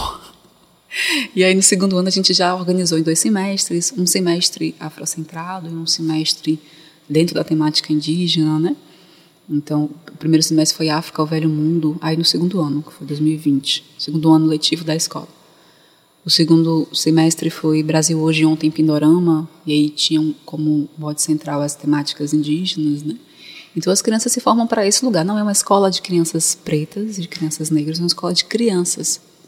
Porque, como eu falei, as crianças brancas também precisam compreender que os outros são igualmente potentes. Enquanto elas estão nesse, nesse centro do mundo, que elas se veem no outdoor, que elas se veem na mídia, que elas se veem nos espaços de poder, na política, na cultura, na mídia televisiva, eh, os artistas que têm projeção nacional, enquanto elas se veem a, apenas tendo acesso ao poder, elas não compreendem o outro como, como um ser humano, efetivamente. Como potente né? também. Como né? potente. Então é importante que as crianças brancas acessem potência às outras, para que elas reconheçam, né? Falar, ah, de fato, todo mundo é gente, né? E todo mundo pode. Então, Maria Felipe é isso. E Ana hoje estuda lá, está com três anos, é retada. Desde bebezinha ela, ela vai para a escola. Então, para mim, não teve problema nenhum na adaptação, porque geralmente tem, né? Você, você lembra, tem 18 anos, mas você lembra. Que tem que levar a criança para a escola, a criança chora, você chora, fica lá uns 15 dias, né? No processo Eu fiquei exatamente 15 dias mesmo, até que a freira me botou para fora. Botou mesmo, ela pegou assim, só vai pra fora. É isso, né? E é até interessante, porque abrindo um pouco essa, ampliando, como você falou, a questão indígena, e quando a gente fala das interseccionalidades, era muito, eu senti um pouco disso, porque era um dos poucos pais que faziam isso. Acho que não me lembro assim de cinco pais que faziam isso. Sim. E a gente era visto com uma certa. gerava um certo incômodo nas mães, assim, Uhum. ah, você. Cadê a mãe dela? Sim. Porque um pai não, não poderia ocupar aquele espaço, né? É, a, gente, a gente pensou isso, por exemplo, contratando homens, homens trans, homens Sim, cis, para serem professores da escola, né? Porque a gente acredita que, por exemplo, as pessoas compreendem que escola infantil não é nem escola. Escola infantil é um espaço de cuidado. As pessoas não entendem muito que é um espaço de desenvolvimento psicomotor, intelectual, humano, né? Então acha que é um lugar de deixar a criança para que alguém cuide. Porque a criança não está aprendendo nada ali, né? E cuidado na nossa sociedade é vinculado à mulher. Meu pai tinha 11 filhos, quatro mulheres, e eram as quatro mulheres que se revezavam no hospital quando ele estava né, adoecido. É, grande parte das pessoas né, da área da saúde se pensa em mulheres, né? E a educação infantil também se pensa muito para a mulher e vincula também o homem para esse lugar é, de um corpo animalizado, né? De um corpo que não se contém. É, umas- sim, de que vai fazer Sim. né, Necessariamente- abuso com sim. a criança, né? Não humaniza esse corpo desse homem como como em tudo, né? Tipo, é, é a mes- o mesmo discurso do, do- da cultura do estupro, né? Sim. Ah, passou de shortinho, não podia fazer nada, tive que ir lá e atacar, porque, né? Mas que homem é esse que não tem consciência, que não tem uma dimensão emotiva, que ele controla, enfim, né? Então a sociedade coloca o homem nesse lugar de conforto, de, de agir de um modo instintivo, né? É, mas aí a gente Meio fez que questão, legitima, né? Legitima, Legitima, é. legitima. E aí a gente fez questão o porque nosso a gente próprio carnaval, né? Se a gente for, sim né? tem que fazer campanhas e mais campanhas de respeitar as minas, né? Não, minha, minha esposa, ela, ela tava falando sobre esse caso da moça que foi. O cara passou com o carro, aí derrubou a moça e tal. E a gente começou a falar sobre isso em casa. Ela falou assim. E eu, eu via isso também com as, as minhas amigas na época, e namoradinhas, quando eu tinha lá 18 anos. Era, era, era algo normatizado. Uhum. Quer dizer, o cara tinha direito de chegar e apalpar. as- mulheres. Ela falou: ah, teve um cara que pegou o cara dois metros de altura, não podia fazer nada. Era comum no carnaval isso. Sim. Ela pegou lá mesmo e tipo. Né? Então, assim, temos que falar sobre isso, apesar de amarmos o nosso carnaval como nós amamos, mas Sim. temos que ter uma postura crítica em relação a essas coisas. Com né? certeza, porque está para além da- do carnaval, né? São Sim. questões estruturais da sociedade que a Sim, gente e que precisa... explodem no carnaval. Que explodem no carnaval, né? Sem dúvida. Então... e- Mas não tinha isso, o cara podia pegar. Eu, eu lembro que a gente, quando eu era adolescente, era, hoje menos, mas tinha isso, o cara podia, tinha esse direito de agarrar a menina e tentar beijar. Sim. Né? Tinha isso. Tinha, tinha muito. Eu lembro de uma vez que eu tava com uma blusa verde, eu adolescente. E aí um cara pegou no meu peito. E a mão dele tava muito suja, não sei de inferno, ele botou aquela mão. E ficou preto, os dedos do cara. Tipo, era uma sensação de um misto, né? De impotência, com vergonha. eu andar até a minha casa com uma blusa. Com, eu, eu lembro muito dessa sensação, né? Porque era um corpo que não nos pertencia, né? E isso quando, quando junta, né? Como diz a Cotirene, essas intersecções de raça e gênero, isso se, se sobre, é, é, sobrepõe, né? Porque já tem uma dimensão patriarcal de o corpo de uma mulher que São os enfechamentos, né? Quer dizer, como você falou, o macho branco no poder, a mulher negra. Isso. Que é vinculada a uma dimensão de propriedade privada, né? Quando surge essa ótica de propriedade privada, surge também a privação do corpo da mulher com a constituição do gênero, do perfil de mulheridade, né? Então a mulher é bela, recatada, do lar. E aqui ela, ela é dominada por conta de uma questão vinculada à, à herança, né? Propriedade. A Né? propriedade. Então, para eu garantir que o filho é meu, eu preciso garantir que essa mulher é minha. Então surge, então já tem um contexto patriarcal e um contexto prévio, um contexto anterior, que é um contexto racial, né? Que eu acho que que está vinculado a uma desumanização. Então, como a gente não é humanizado, a gente não tem nem gênero, como as mulheres brancas têm. A gente tem um corpo, né? Como a gente é destituído de intelectualidade, o que a gente tem é um corpo e a gente oferece para a sociedade o que um corpo pode oferecer, que é a sua força de trabalho manual, e o sexo, né? Então há uma hipersexualização de corpos pretos de homens e mulheres, né? E quando isso se sobrepõe em espaços de efusividade como o carnaval, é uma É desgraça. uma mistura né? explosiva. é. É. Mas eu estava falando disso só para dizer que a gente a gente pensou em cada coisinha, né? Tem que ter homem também na educação infantil. Tem que ter pessoas trans. É, é extrema- extremamente avançado, assim, eu queria dizer isso, né? Assim, Sim. é, vejo, vejo com. Vou dormir tranquilo hoje, assim, mais, com mais esperança, né? Sim. Você, pela, pela proposta da Maria Filipa, Sim. né? d- É uma proposta como. é, de forma global, né? Uhum. Tem, tem iniciativas como a Maria Filipa hoje no Brasil? Você consegue detectar que há um avanço nesse sentido? Tem outras escolas que fizeram isso? Olha, a gente tem escolas diversas, né? É, Não, eu, não, eu não diria como a Maria Filipa, porque tem especificidades da Maria Filipa, mas nós temos é, quilombos educacionais, nós temos é, escolas de contraturno voltadas para crianças negras, é, nós temos cursos, né? Assim, não tem como a gente não fazer referência O Steve Biko, ao Steve. Biko, 29 anos, botando gente preta dentro das universidades. Não tem como a gente não fazer referência, né? A gente, nossos passos vêm de longe, como diz Jeremiah Werneck, a gente não inventou a roda. O O que a Maria Filipa tem de especificidade é entrar numa Secretaria de Educação e dizer a gente é afro-brasileiro e a gente quer um CNPJ e a gente quer uma autorização para funcionar enquanto escola preta. Isso é novo, né? Tanto que o pessoal não sabia bem como lidar com isso. Como assim uma escola... Uma pessoa é, é, em diálogo comigo por telefone foi muito engraçado porque ela, ela não entendia o afro-brasileiro, escola afro-brasileira Maria Filipa. Aí ela chegou para mim e falou assim, mas você sabia que tem que ter é, ciências, história, é, português, tipo assim, uma coisa absurda, né? Porque ela estava achando, vinculando talvez a escola do Ilê, a escola do Lodum, né? Que faz um trabalho incrível, mas não no sentido de uma educação regular escolar. E aí eu tinha percebido que não tinha nem lido, por exemplo, o projeto político-pedagógico da escola para entender o que era a escola. Aí eu me retei e falei, olha, é uma escola afro-brasileira. Não tem escola canadense, não tem escola francesa, não tem escola americana, pan-americana, essa é a afro-brasileira. Muito boa. E pronto. Então, tipo, isso é novo, né? Isso é novo nesse sentido de ter um projeto político-pedagógico que surge nesse lugar, né? E aí tem movimentações, né? Tem movimentações muitas de pessoas que que entram em contato, ah, quero abrir uma filial, quero abrir outra escola, que não é Maria Filipa, mas outra escola que tem esses moldes. Que, isso, né?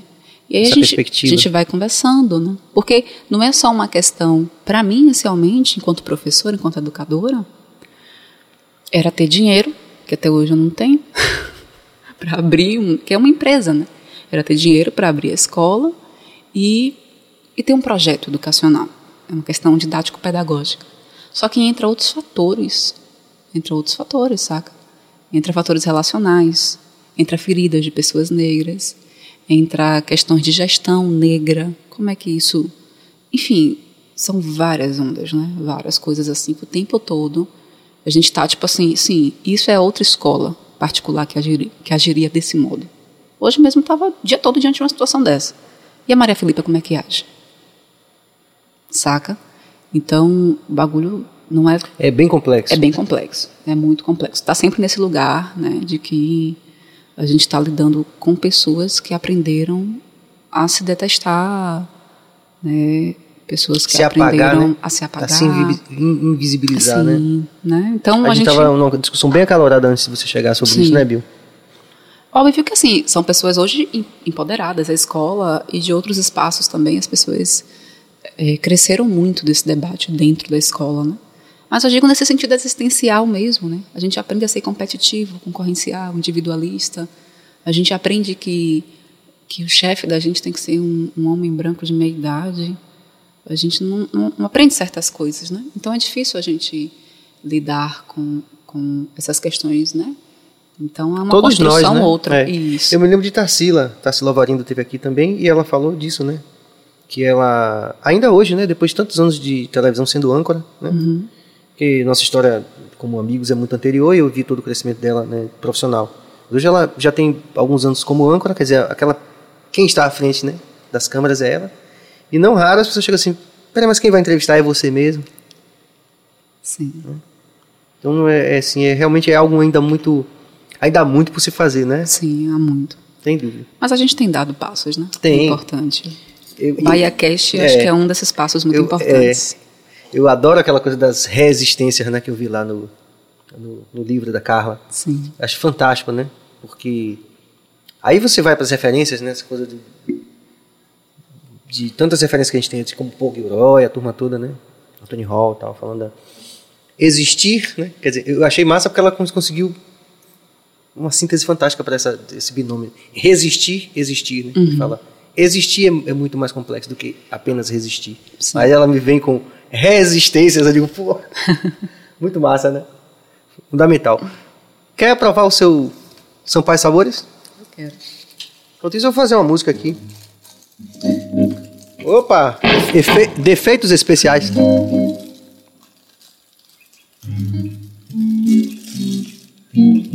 Eu fiz uma música com o Prince. Não sei se vai dar pra. Aqui. Não, fica à vontade. Ele vai, ele vai montar lá. Eu quero, eu vou tocar de novo essa música porque tem a ver, né, com isso que a gente está falando aqui. A gente fez é, lá a acessibilidade de um documentário chamado Brasil Tupinambá, Brasil Tupinambá. E do Thiago Tal aqui também, enfim, uma galera muito e, e várias é, lideranças também falando. E aí? Muito bom. Não é? Muito, Diga muito, aí. Muito bom. Sampaio Sabores campeão, hein? Gente, que delícia. Aquele guardanapo, Bill, bem, como é que chama? Eu já tava na Estratégico, tá aí, né? Hum. Caso precise, caso precise. Fica aí atento. E aí nós fizemos essa música, eu e Prince, né? Não sei, cara, se dá pra você aproveitar essa câmera pra poder pegar Prince, nem que seja ocasionalmente. Não dá, não? Eu acho que eu não vou conseguir parar de comer, não. Tipo Fica à assim, vontade, posso aí, vá, vá que eu vou tocando aqui. É, né? Fica escuro, não por causa da câmera, mas quer fica escuro. Mas eu vou tocar mesmo assim, né, Vinícius? Na raça, né? A gente tá aqui. É.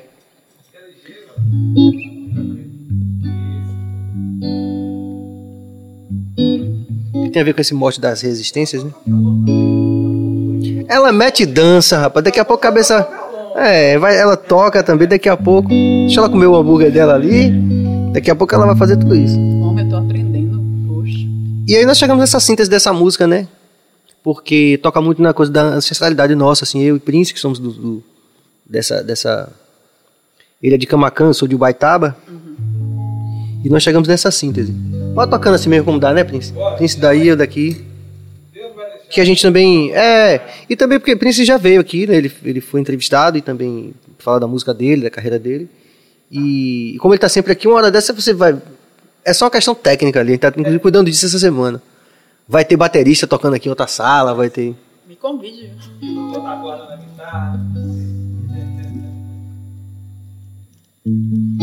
Tupinambá, povo, povo.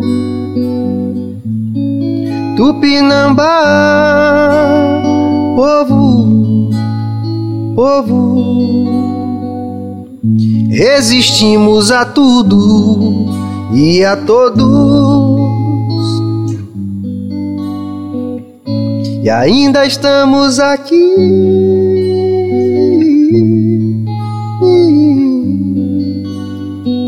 Guardião das matas,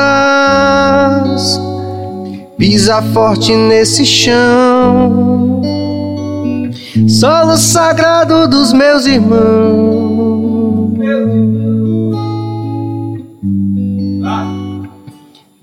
Há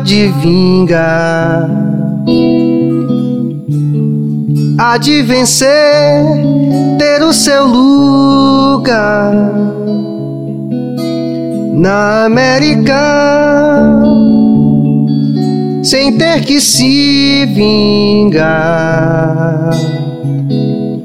Com seu brado de luz e a todos ensinar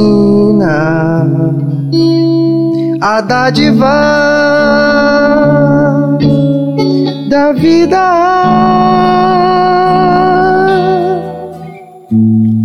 Tupinambá, povo, povo. Tupinambá, povo, povo.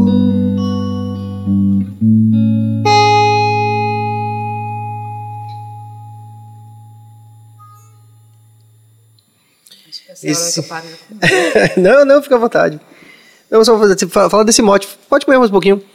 É, que essa música também partiu desse sentimento de ancestralidade, né? Assim, de. E, de, e, e a partir dessas, dessas, desses relatos, né? Muito. eh, Como os- o, seu relato, como o meu relato, como o relato de Carla Cotirene e de tantos outros, né? Que passaram por esse, essa experiência, inclusive na academia, né? De. Pô, mas e eu aqui, né? E. É, nesse documentário é interessante que nós temos grandes lideranças, né, que estão aí, inclusive, nesse momento é, crítico, né, dessa, da questão da demarcação, né, do, do marco anterior.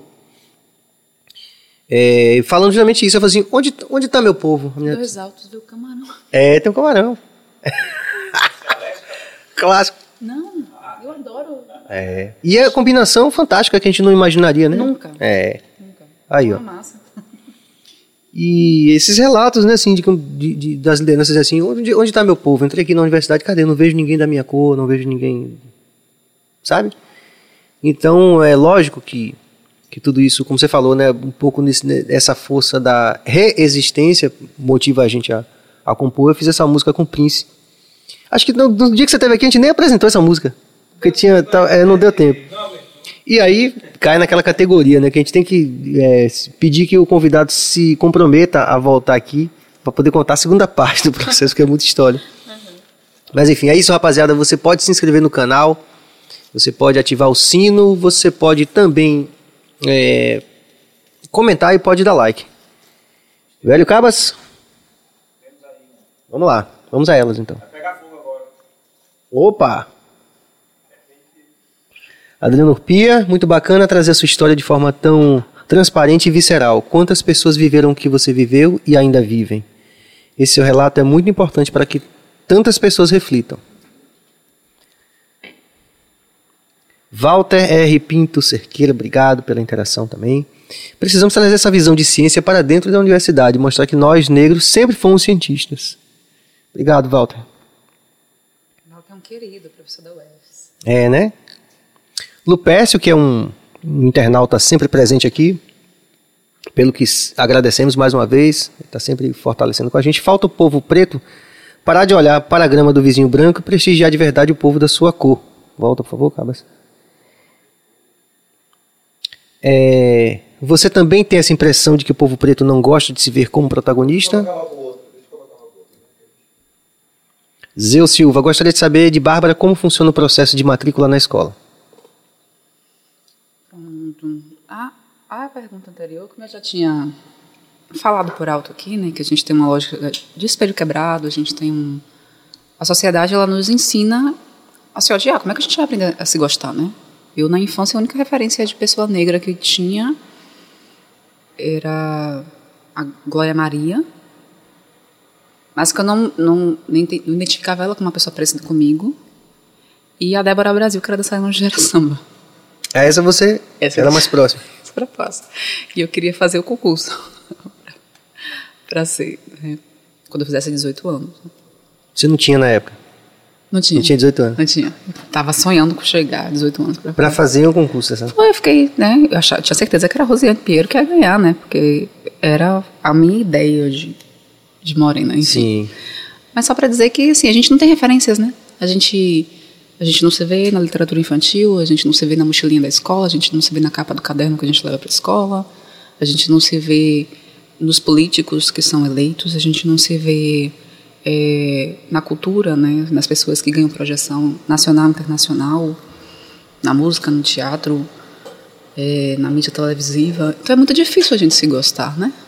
Então a gente reproduz essa tragédia histórica no nosso semelhante, né?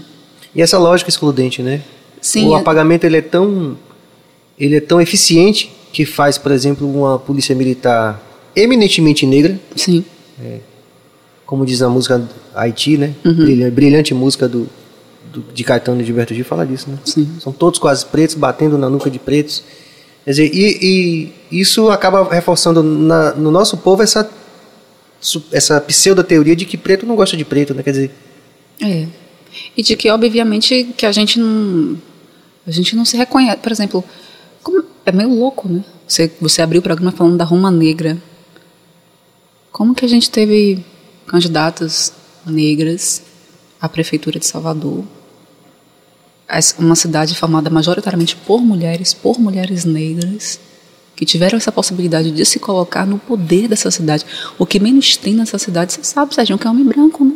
E eles dominam tudo, é 6% dessa cidade, é o que menos tem, eles se reproduzem tipo gremlins e ocupam todos os espaços, né? Então, que, que loucura é essa? É esse entendimento de que a Que- gente não, não, não, não tem, a gente não foi projetado para isso. Então, quando a gente vê uma outra pessoa negra nesse lugar, não é só esse entendimento, ah, tem inveja. É o entendimento de que o, o poder é branco, o espaço de poder é branco. A gente não consegue se compreender nesse espaço, ocupando esse espaço, né? Então, não é um discurso simplório de que preto não gosta de preto, de que Sim. o mais racista é o próprio preto, né? É uma, uma coisa... inclusive usado de forma é, sistemática, né? A reprodução desse discurso para poder. Isso, leviana, né, pe- é, por pessoas de direita, né, por pessoas é, que querem de fato criar os diques de contenção, né. É o divide and rule, né? Dos Isso, ingleses. Exatamente. Aprenderam muito com os ingleses, Muito. né? A outra, sobre a matrícula da Maria Filipa, bom, é, é uma escola, uma escola privada, a gente tem uma, uma mensalidade, né? E hoje está na casa de 870 reais e a gente tem dado 10% de desconto a todas as famílias. A gente tem hoje na escola 11 crianças bolsistas, do total das 38 crianças que, que estudam com a gente hoje. E, e é basicamente isso. Então, tem a via da escola particular comum e tem a via das bolsas. Ainda hoje à tarde eu estava escrevendo um pouco o edital de bolsas que a gente vai lançar na segunda metade de outubro para fazer o processo seletivo em novembro. A bolsa é destinada a crianças negras e indígenas em condição de vulnerabilidade social, né? Assim que tenham uma renda familiar de um salário mínimo e meio. E, e é isso. Então são essas duas vias de estudarem na, na escola. A gente tem também, Serginho, um, uma campanha chamada Adote uma Educande, que aí para as pessoas que têm um interesse em colaborar com esse processo de adoção, é, a gente já teve inclusive pessoas que adotaram uma criança, né? Tipo assim, a gente vou pagar, né? O representante da Casa de Angola, Bahia, por um ano ele pagou a educação de uma criança preta na escola, né? Mas, enfim, é, não é comum a gente ter uma, uma população que tenha condição disso, né? Então as pessoas podem doar a partir de cinco reais por mês no Catarse. A gente tem uma campanha chamada Adote uma Educande, que você faz doações mensais de quaisquer valor a partir de cinco reais. E hoje são muitas pessoas doando, a gente consegue arrecadar cerca de 3 mil, não é muito assim estratosférica, mas são muitas pessoas que doam 10, 5, e aí a gente consegue arrecadar em torno de, de 3 mil a 4 mil reais por mês, e isso auxilia muito, né? Ajuda Toda muito na ajuda é- escola. é bem-vinda, né? É, com certeza. Edu, você falou lá do, do, do- dos 50 reais, lá aquele- aqueles providenciais, aqueles 300 reais. Então a gente Sim. sabe que cada real conta, né? Com certeza. Com certeza. Muito. Apesar de tudo.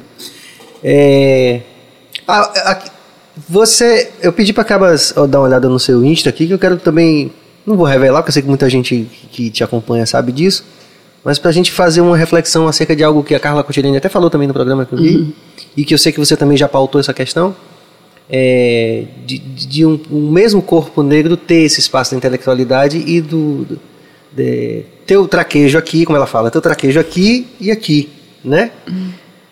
Dá, Cabas, pra gente ver esse Insta aí? Só mais um tempinho aqui, só pra... Tá. Que é uma coisa que ainda a gente a- aprendeu, né, por essa lógica é, cartesiana, né, que não podem andar juntas, né?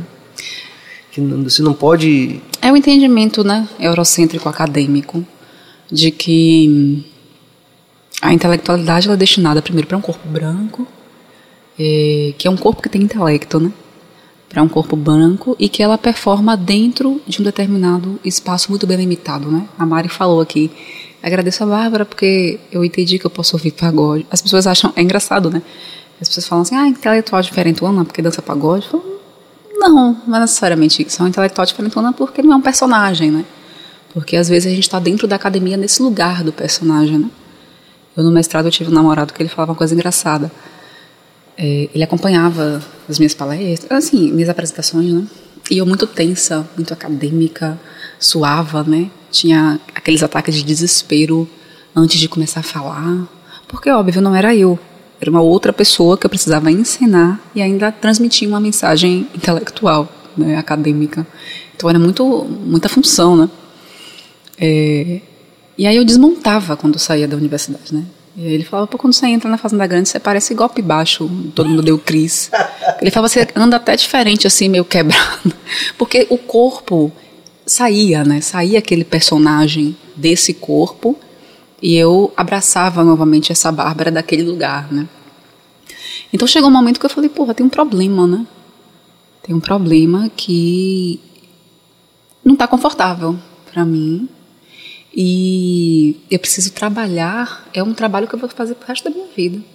E eu preciso trabalhar dentro da minha dimensão de conforto. Isso não significa que eu vou dar minha aula de química or- orgânica, inorgânica, né? Na verdade, de química geral, e vou meter um side bamba no meu tela. Isso não significa. Isso significa que eu não preciso me esconder por trás de de uma carapuça, né, por trás de um fantoche que a ocidentalidade criou e quis me aprisionar dentro dele, né? Então eu sou uma mulher negra que cresceu dançando pagode na rua, cresceu sonhando ser Débora Brasil e cresceu ouvindo o quê? Marrom Society, Cela 4, é, é, enfim, nossa juventude, né? enfim, muita, muito, muito pagode que eu adorava. Cresceu indo para o pagode do Largo do Ponto Farol, que tinha um pagode clássico ali do, do é, que meu irmão, saco meu irmão, beijo Hermilo, te amo. É, tinha um samba prego duro e depois teve o samba arrojado, que eu sempre ia todo domingo, né? E ele ia me caçar. Eu, toda hora eu agachava, sumia no meio da. Porque eu sempre fui alta, né? Para as amigas, tudo. Baixava e saía no pagode, porque ele queria sempre me rebocar para casa. Então, essa fui eu, né? E como que de repente na universidade tudo isso some, né? Eu me dei por conta na, na pandemia. Na retrospectiva do pagode, eu estava acompanhando outro dia, sem ter o que fazer em casa, as, as conversas engraçadas, né? A rivalidade de Chiclete Ferreira e Canário. E aí eu falei, porra, onde é que eu tava quando eu vi isso, essas tretas, né?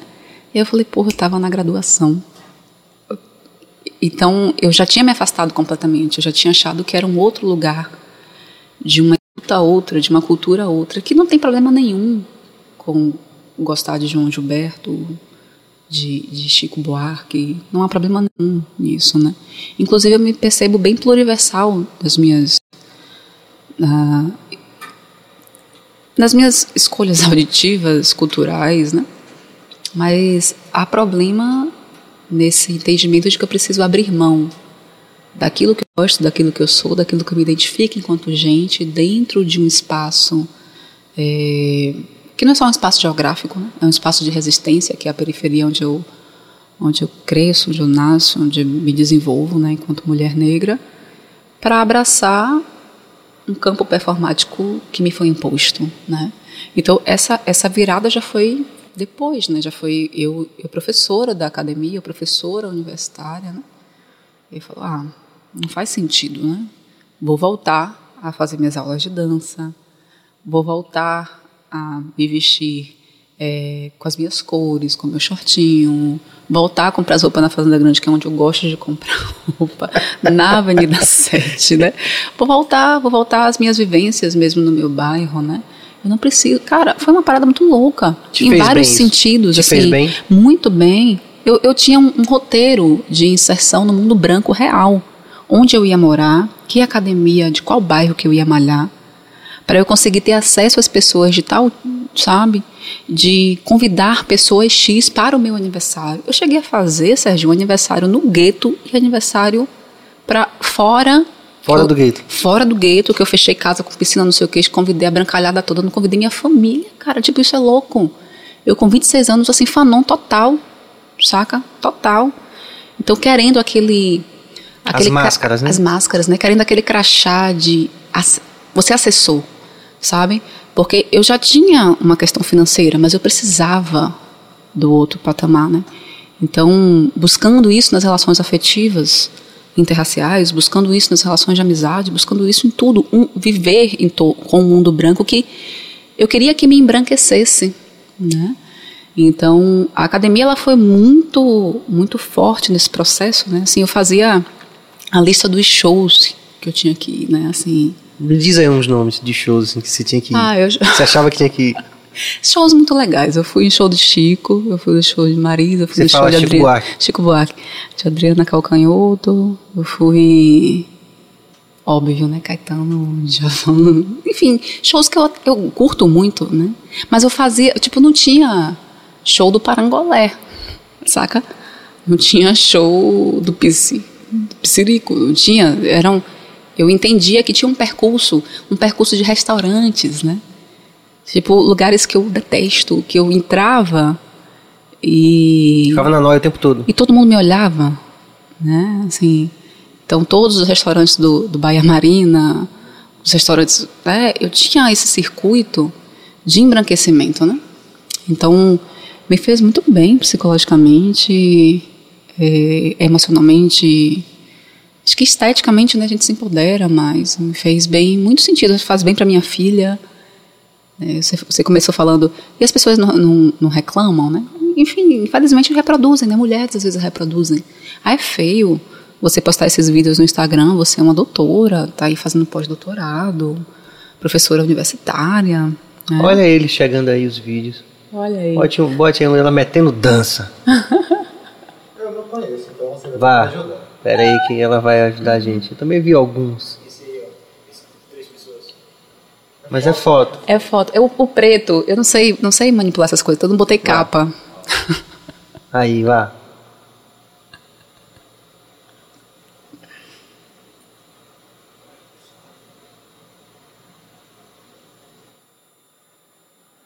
Eu que é parangolé.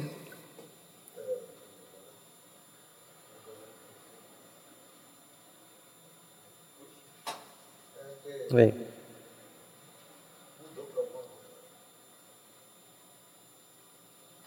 E aí já tá organizadinho, né? Tem um grupo aí e tudo. Velho, se eu queria ser dançarina, eu tinha que montar uma bate-prego, porra de um grupo, né?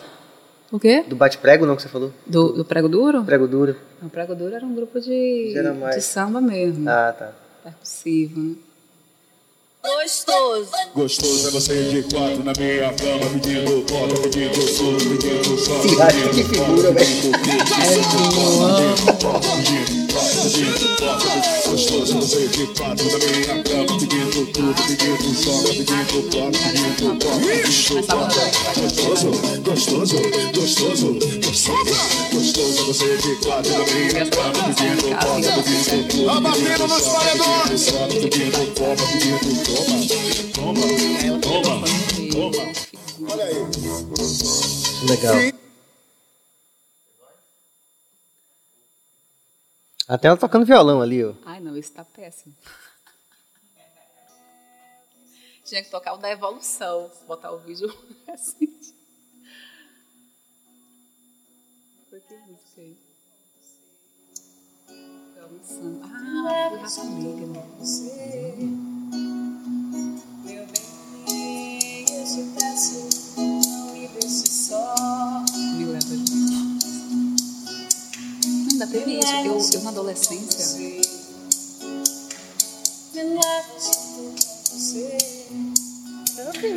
Ninguém te pertenceu.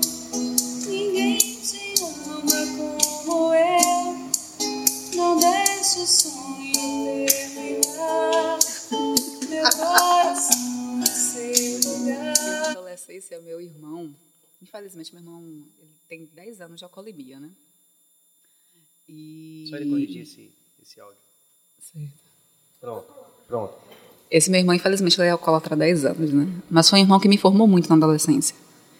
Ele. Logo no começo, a primeira música de revelação que estourou, ele me apresentou é, é, Arlindo Cruz, Almir Neto, Sombrinha, Partido, né? Eu cheguei a, a- a cantar em uma banda de partido do São Caetano, uma Ah, coisa dessa. tá, tá. Acho que era Dulce Ilusão o nome da. Mas enfim, eu gostava muito. E isso sumiu também na minha vida. Não foi só esse pagode baiano. Mas isso também sumiu, né? Traços de uma cultura popular que. Tinha que ser é, apagada. Não, não cabia. Que não cabia. É porque eu tô aqui rindo o tempo todo aqui, porque eu tô com meu colega de bancada Prince aqui do reggae, e você sabe que o reggae é uma espécie de burguesia descontente, né?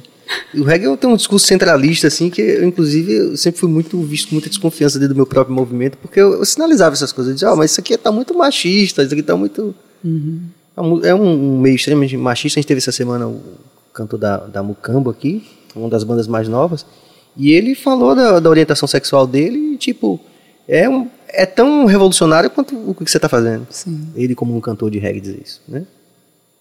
Porque é um universo centralista, de uma visão, curiosamente, burguesa, né? Então eu conseguia ver tudo isso, né? Apesar de ser um artista de... E, sempre pon- pontuava essas coisas. Por exemplo, a- a- o posicionamento de um artista de reggae em relação ao pessoal do pagode. Então é, tinha essa ruptura. O cara, quando ele abraçava o reggae, reggae, ele- ele, tinha que, ele tinha que romper, ele não podia mais. Eu lembro de um caso bem interessante nesse sentido. Eu tô aqui Uhum. para explicar os meus risos aqui enquanto você falava. é, com os meninos da Vibrações, né? Que vão vir aqui também, que são uma banda de, de Maceió. E aí a gente estava em São Paulo, naquela.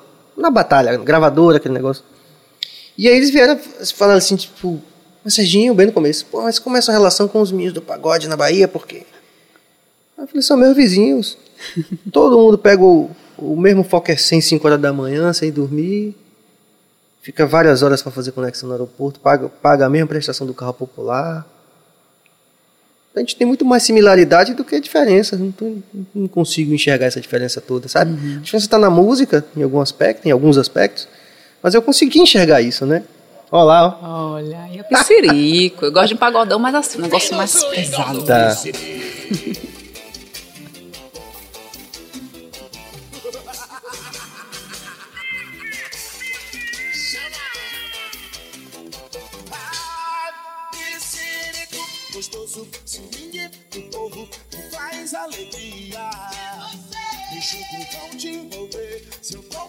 mexer pra solução dos problemas.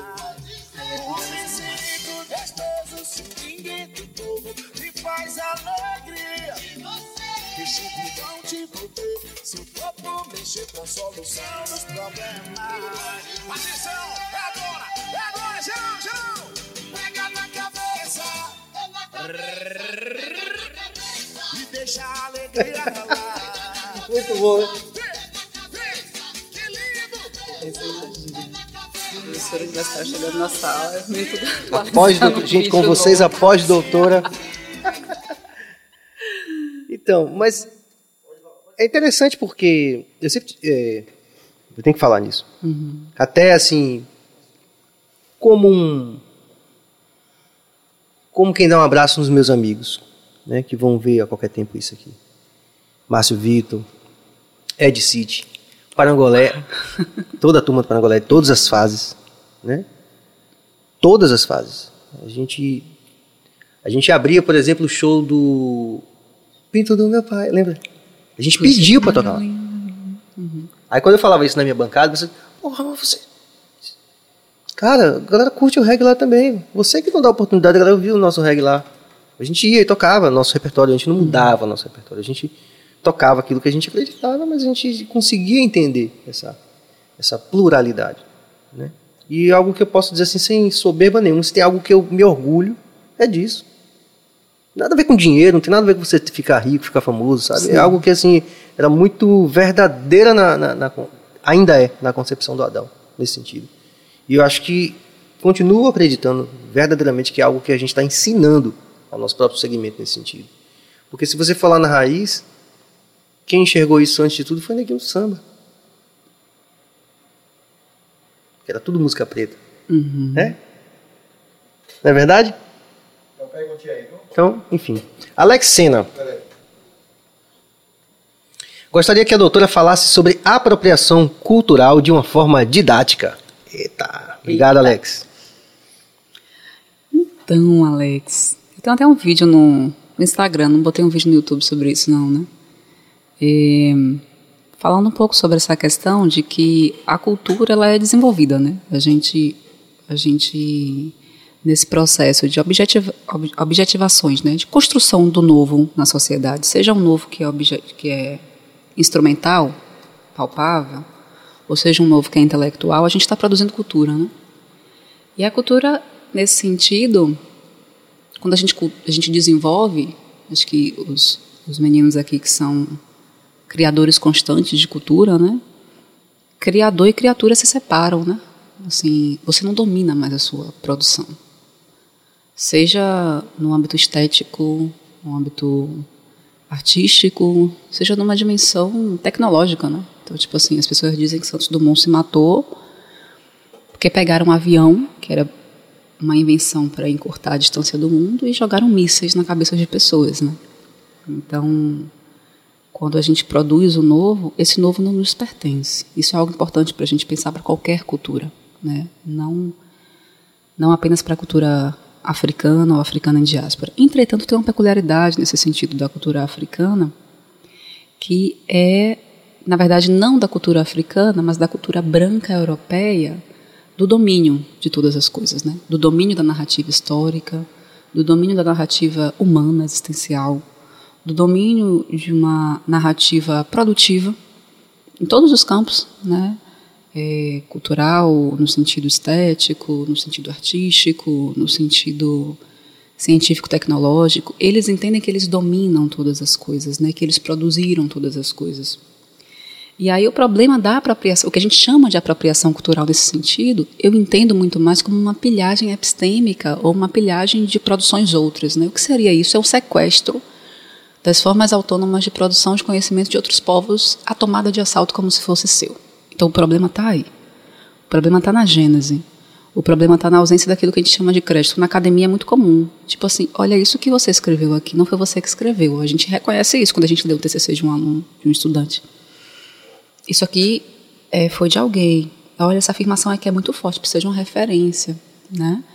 Então, o, que é isso? É a gente atribuir às pessoas que produziram é, um, um recorte de cultura a originalidade daquilo, né? E como as pessoas negras elas são vistas como desprovidas de humanidade, portanto de inventividade, de criatividade, de intelecto, elas são também desprovidas de produção cultural. Então elas não são compreendidas no escopo ocidental como produtoras, mas sim como reprodutoras. E ainda assim, por algumas teorias racistas, como as reprodutoras bem meia boca, assim, né? Não consegue reproduzir a humanidade, né? Nina Rodrigues dizia isso. Kant dizia isso, né? É, que nem por imitação como papagaio pessoas negras conseguem reproduzir aquilo que as pessoas brancas fazem. Então o problema fundament, fundamental da apropriação cultural não é esse discurso superficial de se branco pode usar turbante ou não pode. Eu não vou tirar o turbante da cabeça de branco nenhum na rua. É, não é se branco pode usar roupa afro ou não pode. Esse aqui é o meu entendimento, que é uma porção do meu mundo, a forma como eu, eu compreendo as coisas, né? Não quer dizer que eu não sou uma pessoa absolutista, eu detesto universalizações, né? Ou é assim ou não é. Então esse é o meu entendimento, inclusive meu entendimento hoje. Né? Daqui a 10 anos pode ser outro. É, mas eu, eu compreendo que não é sobre isso, não é sobre essa guerrinha pontual e superficial de pode, não pode, me dê aqui meu turbante, me dê aqui tal coisa. É da gente falar da gênese das coisas, né? Tem muitas coisas, muitas produções africanas que a gente precisa realmente defender, que a gente precisa realmente tombar, que a gente precisa realmente. É, tem um, um, termo. Ai, eu esqueci. Que não é, só, não é tombamento, não. Patente. A gente precisa patentear. Que a gente precisa realmente defender numa dimensão institucional, porque não dá para a gente esperar daqueles que sempre se colocaram no lugar de humanidade que reconheçam a nossa inventividade saca? Não dá. Então, esse é o meu entendimento né, de, de, de apropriação cultural, que é um fenômeno social comum. A, a gente se apropria da cultura do outro. O problema é a gente tomar de assalto essa cultura e apagar uma gênese, apagar uma história, apagar uma base. É nesse campo que a gente precisa educar nas escolas e é nesse campo que nas produções é, em todas as dimensões na atualidade, a gente precisa institucionalmente colocar nossa marca. Porque senão, de fato, a branquitude, como ela tem o poder em muitas frentes, ela toma de assalto. Né? Então, é algo nesse sentido, a minha compreensão. Estão aprendendo? Não sei se foi didática, como ele pediu, mas foi. Muito bom. Bom, Bárbara, eu acho que a gente chegou naquele momento onde a gente vai ter que arrancar essa confissão de você, que você vai voltar aqui, né? Você tem que dizer Volta, você disse que vai ter bateria, o caralho a quatro, aí eu vou voltar, gente, nem que eu vou assistir, mas eu volto. Não, a gente é, agradece muito mesmo, assim, eu sei que assim, foi muito é, engrandecedor, né? Assim, toda essa, essa conversa, essa, esse aprendizado que a gente teve aqui, eu, eu sei que eu estou falando em nome de toda a equipe, é, dizer que, mais uma vez, que para nós é um grande atingimento, né? Que você, é, da mesma forma que outras pessoas que eu espero que venham também, outras Sim. mulheres é, civilantes, não militantes, eu como falei no começo, e mais outras lideranças, né? Independente da questão do gênero também, possam vir é, nos ensinar mais, né? Que a gente possa realmente é, fazer uma reflexão para tornar esse espaço da gente, essa sociedade que a gente é, vive, um lugar mais igualitário, um lugar realmente que, que a gente tenha mais orgulho de viver, né? e não tenha tanto medo, tanta vergonha, tanta violência institucional como a gente vive, né? Que a partir dessas narrativas que a gente possa compartilhar aqui, a gente possa dar a nossa contribuição para esse processo realmente eh, ganhar uma dinâmica maior, né? Porque a gente está precisando e muito, né? Então, em nome de toda a equipe aqui do BahiaCast, eu vou fazer como já fiz algumas vezes aqui, mas acho que tem tudo a ver essa frase, principalmente vindo de quem eu aprendi. O professor Jorge Portugal dizia assim: Coloco em meu coração em suas mãos em sinal de agradecimento. Obrigada, muito obrigada. Eu. É isso, eu só tenho que agradecer. Eu acho que o trabalho que o BaiaCast está fazendo é um trabalho que sai de, talvez, de um. Um círculo, né? Aparentemente, é, que estaria localizado dentro de uma dimensão. ah, de uma cultura específica, né? Uma cultura musical. E que tem abordado essas temáticas de modos transversais para além, né? Então, no sentido educacional, como eu trago hoje, no sentido da própria existência da mulher negra, né? Assim, a gente está aqui diante de homens negros, né? Então, assim, não é uma coisa de vocês. Não é uma, uma... E aí isso, isso é importante porque é uma, reivindi- uma reivindicação histórica, né? Assim, dentro do movimento negro, que a, as agendas, as pautas das mulheres negras tivessem audiência dos homens negros, né? Então, ter essa possibilidade de estar dialogando nesse sentido aqui hoje, para mim é incrível, né? E falando da minha história e falando de coisas tão atravessadas, né? De questões científicas, de questões acadêmicas, de questões de pagode, de questões da minha infância, né? Então passear por tantos terrenos e com com essa leveza, né? Com comida, acho que é a segunda live da pandemia, assim, é um podcast, né? Mas tipo, o segundo Sim. encontro assim da pandemia que eu faço comendo, um porque eu cheguei com muita fome. Eu estava morando na casa da minha irmã. Eu me mudei em julho, né? Só que o apartamento demorou de ser entregue. E aí eu passei 40 dias na Fazenda Grande, morando na casa da minha irmã em ju junho, julho. E aí eu, muita live, muita live fazia. Só que outra, outra onda, né? Favela, outra onda sonora, outra onda de tudo, né? Então era uma loucura fazer live. Mas tinha comida. Comida não faltava, como falta na minha casa. Minha casa só tem comida na semana que minha filha tá. Sim, tá. entendi, entendi. É, então aí eu cheguei, aí minha irmã botou uma farofa, um. Que é isso também, né? Comida é um modo de amar preto, né? Porque. Como. Tá a música, hein, Prince? Como a Bell Hooks nos ensinou em, em- em Vivendo de Amor, né? A gente não podia expressar o afeto pelo nosso bem-querer no contexto de escravidão, porque senão a gente era afastado, né? E, e o modo que a gente aprendeu de dizer eu te amo é nesses cuidados mínimos e principalmente no cuidado com a comida, né? Então, eu venho de uma família que as pessoas não sabem dizer que eu te, eu te amo, né? A forma de minha irmã dizer eu te amo é vem aqui, Nini, tem feijão com muita calabresa, que ela sabe que eu gosto. É, é, meu irmão às vezes me manda uma mensagem, falei, aí, como é que você tá? Né? Tipo, meu irmão que é todo soltão, assim. Então eu entendo, falo, me ama, tá dizendo que me ama, né? Porque não é uma cultura ancestral nossa nesse contexto diaspórico escravagista, né?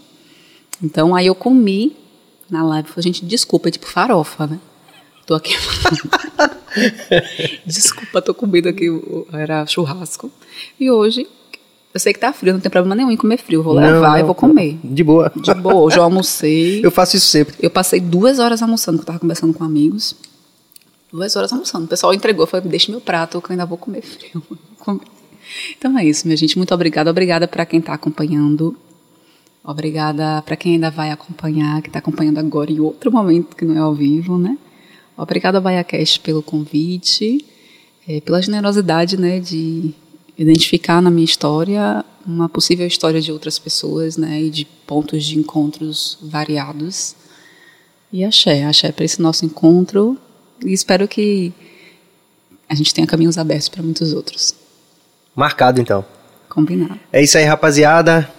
Essa noite foi maravilhosa. É, amanhã a gente encerra a nossa semana com o Rafa Chaves também. Talentosíssimo, pessoa do bem total. E, e também a gente vai fazer às 19 horas. Vocês estão muito acostumados com o nosso horário que a gente estabeleceu às 8 horas. Mas amanhã a gente vai fazer às 19 horas. Então fiquem ligados. aquela velha história, compartilhem. é, como diz o nosso grande mestre, escolham melhor os pensamentos. É lindo isso, é de uma filosofia fantástica. Né?